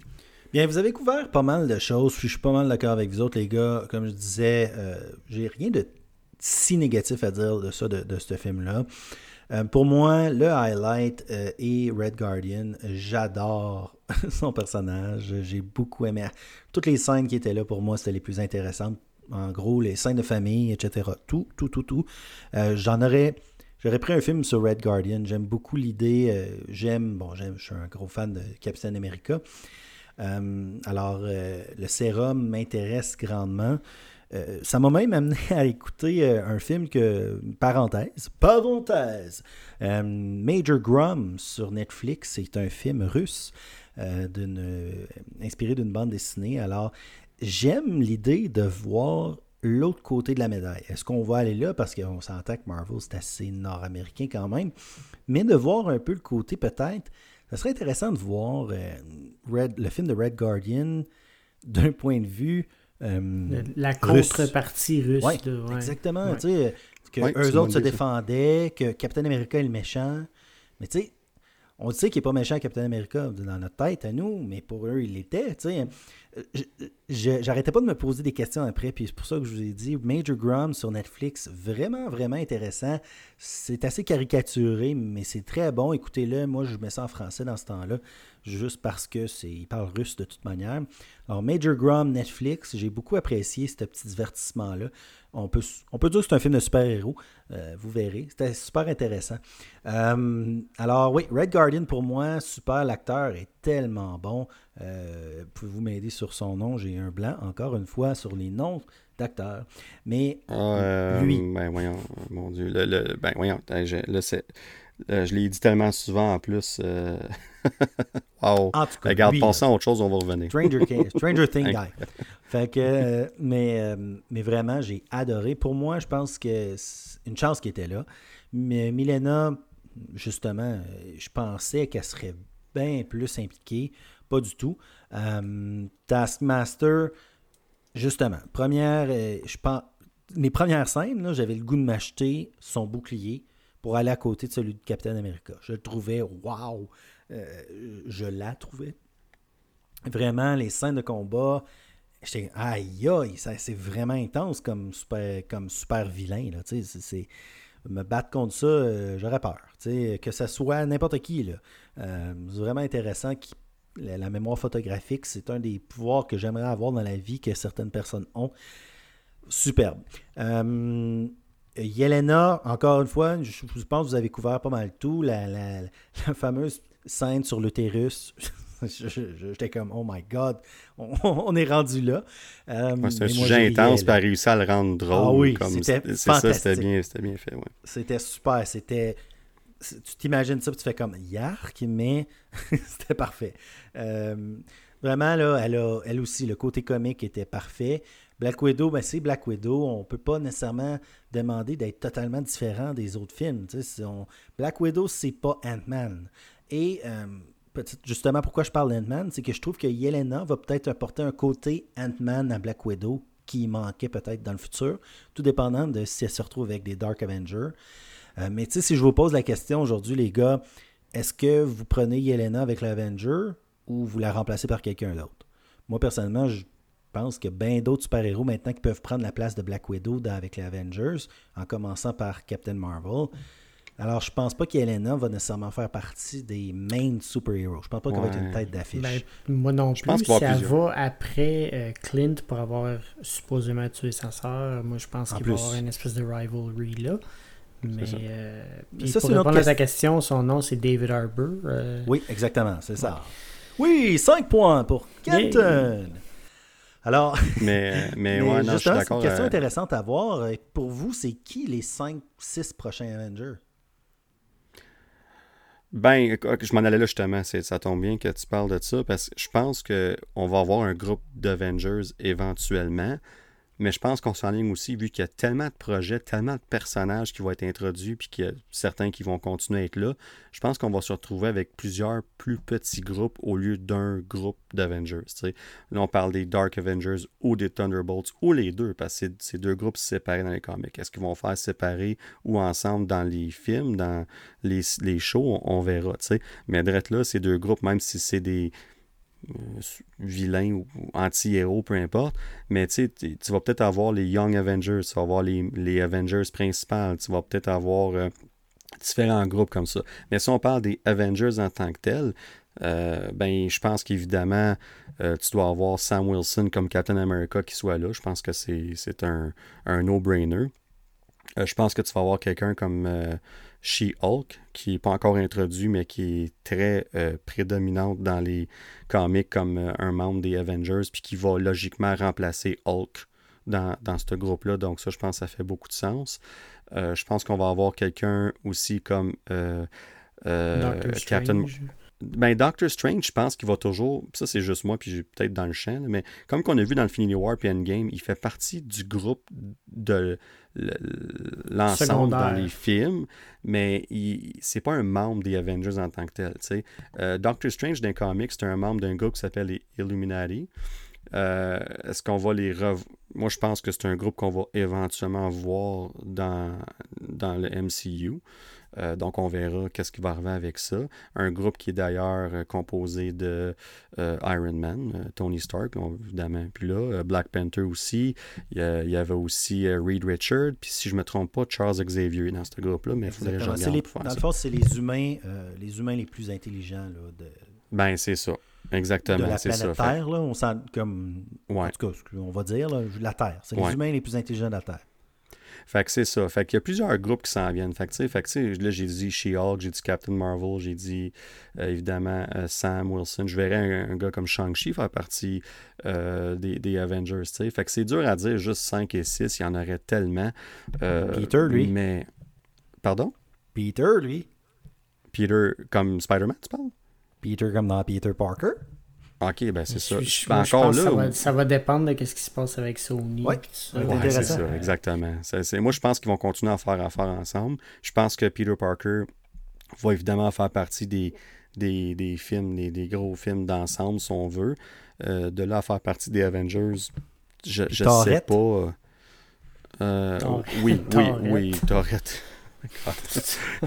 The Mighty Thor, on va l'appeler par son prénom. oh oui, non, c'est une blague. Euh, oh, mais... come on. Il a fallu, je pense, deux secondes, c'est qui ça? mais euh, non, c'est ça. Euh, elle, ouais, certainement, après en faire partie. Je pense, puis on, on, parlait justement tantôt de passer le flambeau. Ça, c'est un autre exemple, juste là, le Thor à, Jane Foster, Mighty Thor, tu sais. Fait qu'il y a plein d'exemples comme ça.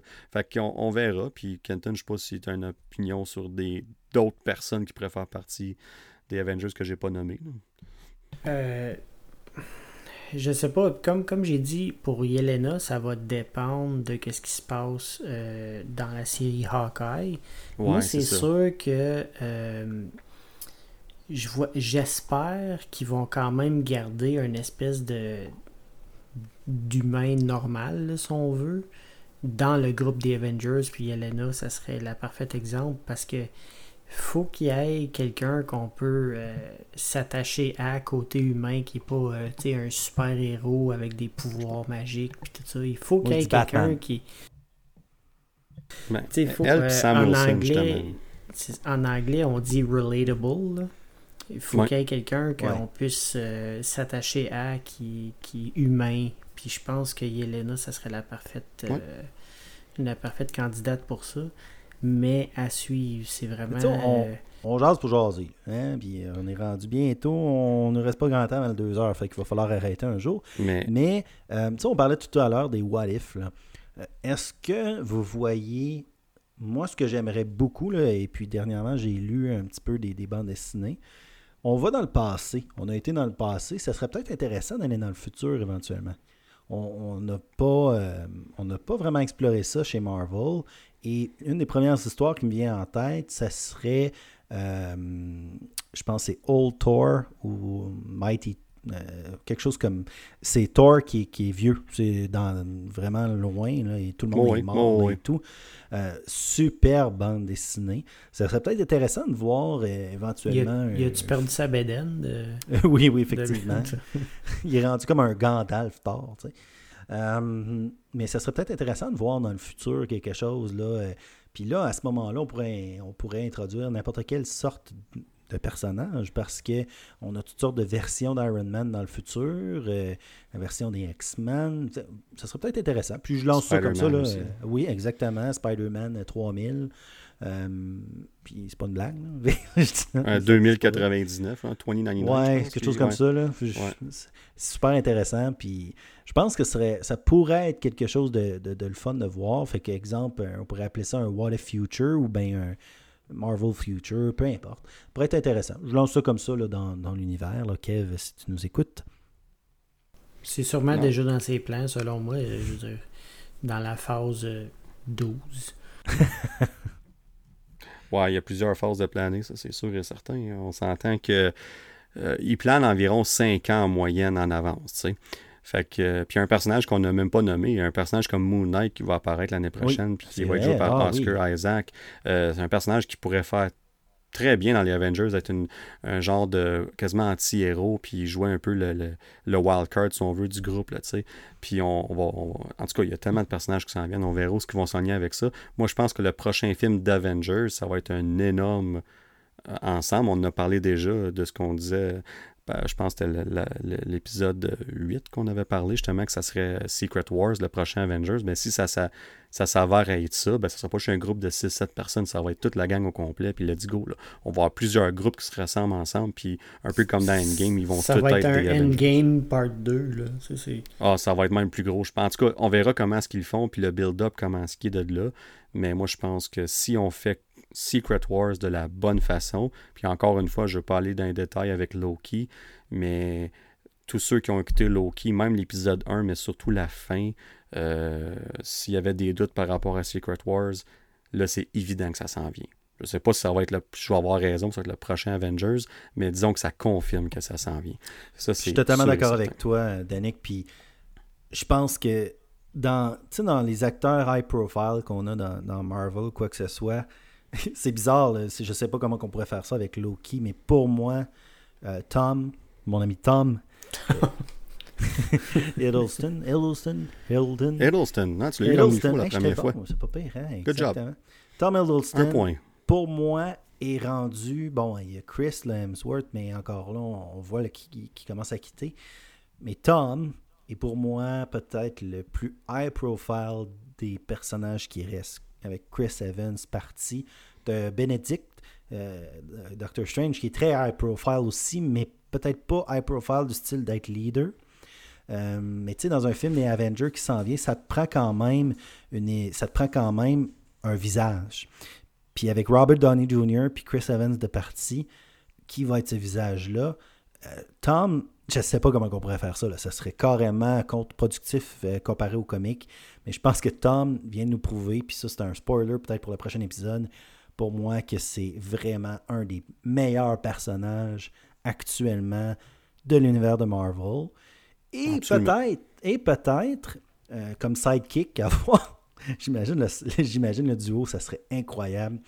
Un certain Deadpool, ça serait superbe.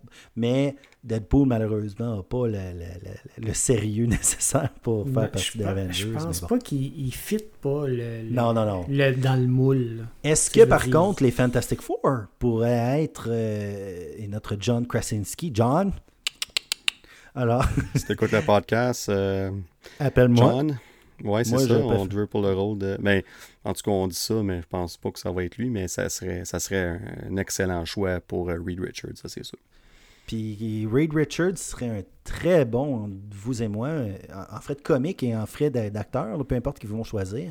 S'ils choisissent quelqu'un de très high profile, très reconnu, je pense que Reed Richards serait un très bon leader pour nos futurs Avengers. Mais sur ce, euh, je vais te laisser euh, les dernières paroles, mon cher Danick. Non, mais c'est très bien. Puis je pense que, tu sais, je regarde ce qu'on s'était donné comme, euh, comme point à discuter. Puis on a discuté beaucoup des, de tous ces points-là à travers les personnages puis tout ça. Fait que je pense que ça conclut pas mal euh, ce qu'on voulait parler de Black Widow. Fait que je pense qu'overall, on, on, a, on a tout apprécié le film. Puis je vais faire une petite parenthèse aussi, je n'ai pas parlé du tout, mais je sais pas si je suis le seul qui aimait ça, là, mais j'ai adoré l'introduction d'avoir les, euh, les credits, si on veut, au début du film. Ah oui, c'est La, chanson. La, chanson, la chanson, ah là, ça a tout changé. C'est ça? C'était ça? Ah oui. Oui, c'est exactement. C'était un cover de, de cette chanson de, de Nirvana, justement. Puis, euh, mais ça, ça fonctionnait tellement bien. Puis tu parlais tantôt, Kenton, de comment est-ce que tu as aimé qui ont, qui ont fait un.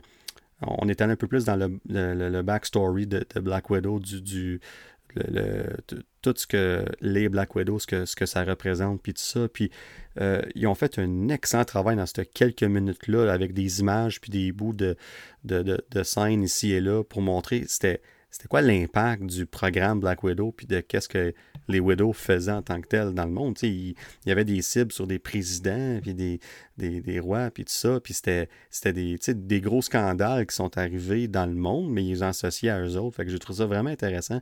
Puis la, la chanson, puis tout ça, c'était... Moi, en tout cas, ça m'a embarqué tout de suite dans le film. Puis il y a un autre film qui ont fait ça, euh, le, superbe, euh, le film préféré à Rudy, Incredible Hulk. Euh, il avait, il avait Ah oui, fait ça. au- Number, number Ouais, one. ben c'est. Écoute, c'est number one euh, du bottom, là. Mais, mais, mais cette partie-là d'Incredible Hulk fonctionnait parce que ça nous, ça nous permettait de. C'était c'était plus nécessaire d'avoir l'origine de Hulk encore. On l'a fait dans, dans un 2-3 minutes, un bon montage au début, puis c'était fait. Puis c'est un peu ça qu'ils ont fait avec Black Widow aussi. Fait que ça, c'est quelque chose qu'ils devraient faire un peu plus souvent dans des circonstances où qui ont quelque chose à expliquer au début pour résumer, comme pour qu'on. Quand après ça, on est comme Ah, ok, ben là, on est, on est à jour, ça fait du sens. tu sais. Fait Ben, que j'espère qu'ils vont juste utiliser ça un petit quelque fois. chose, mon débit euh, là-dessus, puis je suis totalement d'accord avec toi. Là. Mais, puis, Kenton aussi, qu'est-ce que t'en penses? Je trouve que des fois, là, c'est un peu comme un super bon trailer, puis un, pas un mauvais film, là, un bon film, mais qu'on est trop humble. Le- Je trouve que l'introduction donnait une couleur au film qui n'a pas été cette couleur-là du tout. Euh, je trouve que ça ça a pas été l'introduction du film nous donnait l'idée d'espionnage de C'était de plus dark aussi. C'était plus dark. J'étais comme oh yes Black Widow hey, ça va être il va y avoir des tu sais un peu à la V for Vendetta ça va être ça va être spécial puis j'ai adoré l'introduction mais c'était pas comme le film suivait pas l'introduction je trouve c'est oui c'est une comme tu dis tu as totalement raison c'était une bonne introduction genre à Black Widow puis à l'histoire etc mais la signature visuelle de l'introduction euh, reflétait pas le reste du film, je trouve. Je trouve que la signature visuelle de, l'introduction, puis l'introduction en général, était fantastique, puis je m'attendais à quelque chose dans cette vague-là. Puis c'est Mhm. pour ça qu'il a continué. Je ne sais pas pour vous autres. Là. Je dis ça, tu viens de m'ouvrir une, une porte euh, qui, qui- que je ne pensais pas ouvrir. Je suis désolé. Non, mais c'est, je suis d'accord. Puis, euh, puis je pense que peu importe, on a parlé beaucoup de comme qu'est-ce qu'on pensait de ce film et tout ça. Fait on s'entend pour dire que c'est, un, un très bon film, c'est un bon divertissement. C'est pas euh, top 10 Marvel, on s'entend tous là-dessus. On a nos opinions sur certains aspects du film qui diffèrent, c'est sûr. Mais overall, je pense que euh, on, a vraiment bien couvert la plupart des parties film. C'est évidemment, on a oublié des, bouts ici et là, c'est certain. Mais on va conclure ça là parce qu'on est à 1h52, quasiment 53. Euh, mais un gros merci à, vous deux, Rudy et d'avoir participé. C'est vraiment le fun. Puis, euh, ben, pourquoi pas vous revoir les deux pour qu'on soit encore une fois trois pour Loki la semaine prochaine. Qu'est-ce que vous en dites? Ben, moi, ça va me faire plaisir. Euh, Justement, je voulais vous remercier de m- m'avoir invité. Je sais que vous avez eu beaucoup de pression des gens sur Facebook, tout ça, comme quoi que le, Ah, le podcast était demandes. tellement meilleur depuis que depuis que j'avais fait ma, ma première apparition. Fait que ça va me faire plaisir de vous prêter ma voix encore, ma voix sublime. Euh, Fantastique. que, on, on Alors, parlera d'un on parlera d'un salaire euh, Oui, tantôt euh, hors d'onde, là, mais euh, Un salaire annuel. ouais. ouais. Alors, alors sur ce, je vous dirais, rejoignez-nous à la même univers, même timeline, même bas de chaîne, même bas de poste, avec Danick Bigra et Rudy Vaillancourt, accompagnés de Robin, Ken. Yes. À toi. Sur ce, à plus tout le monde. Salut.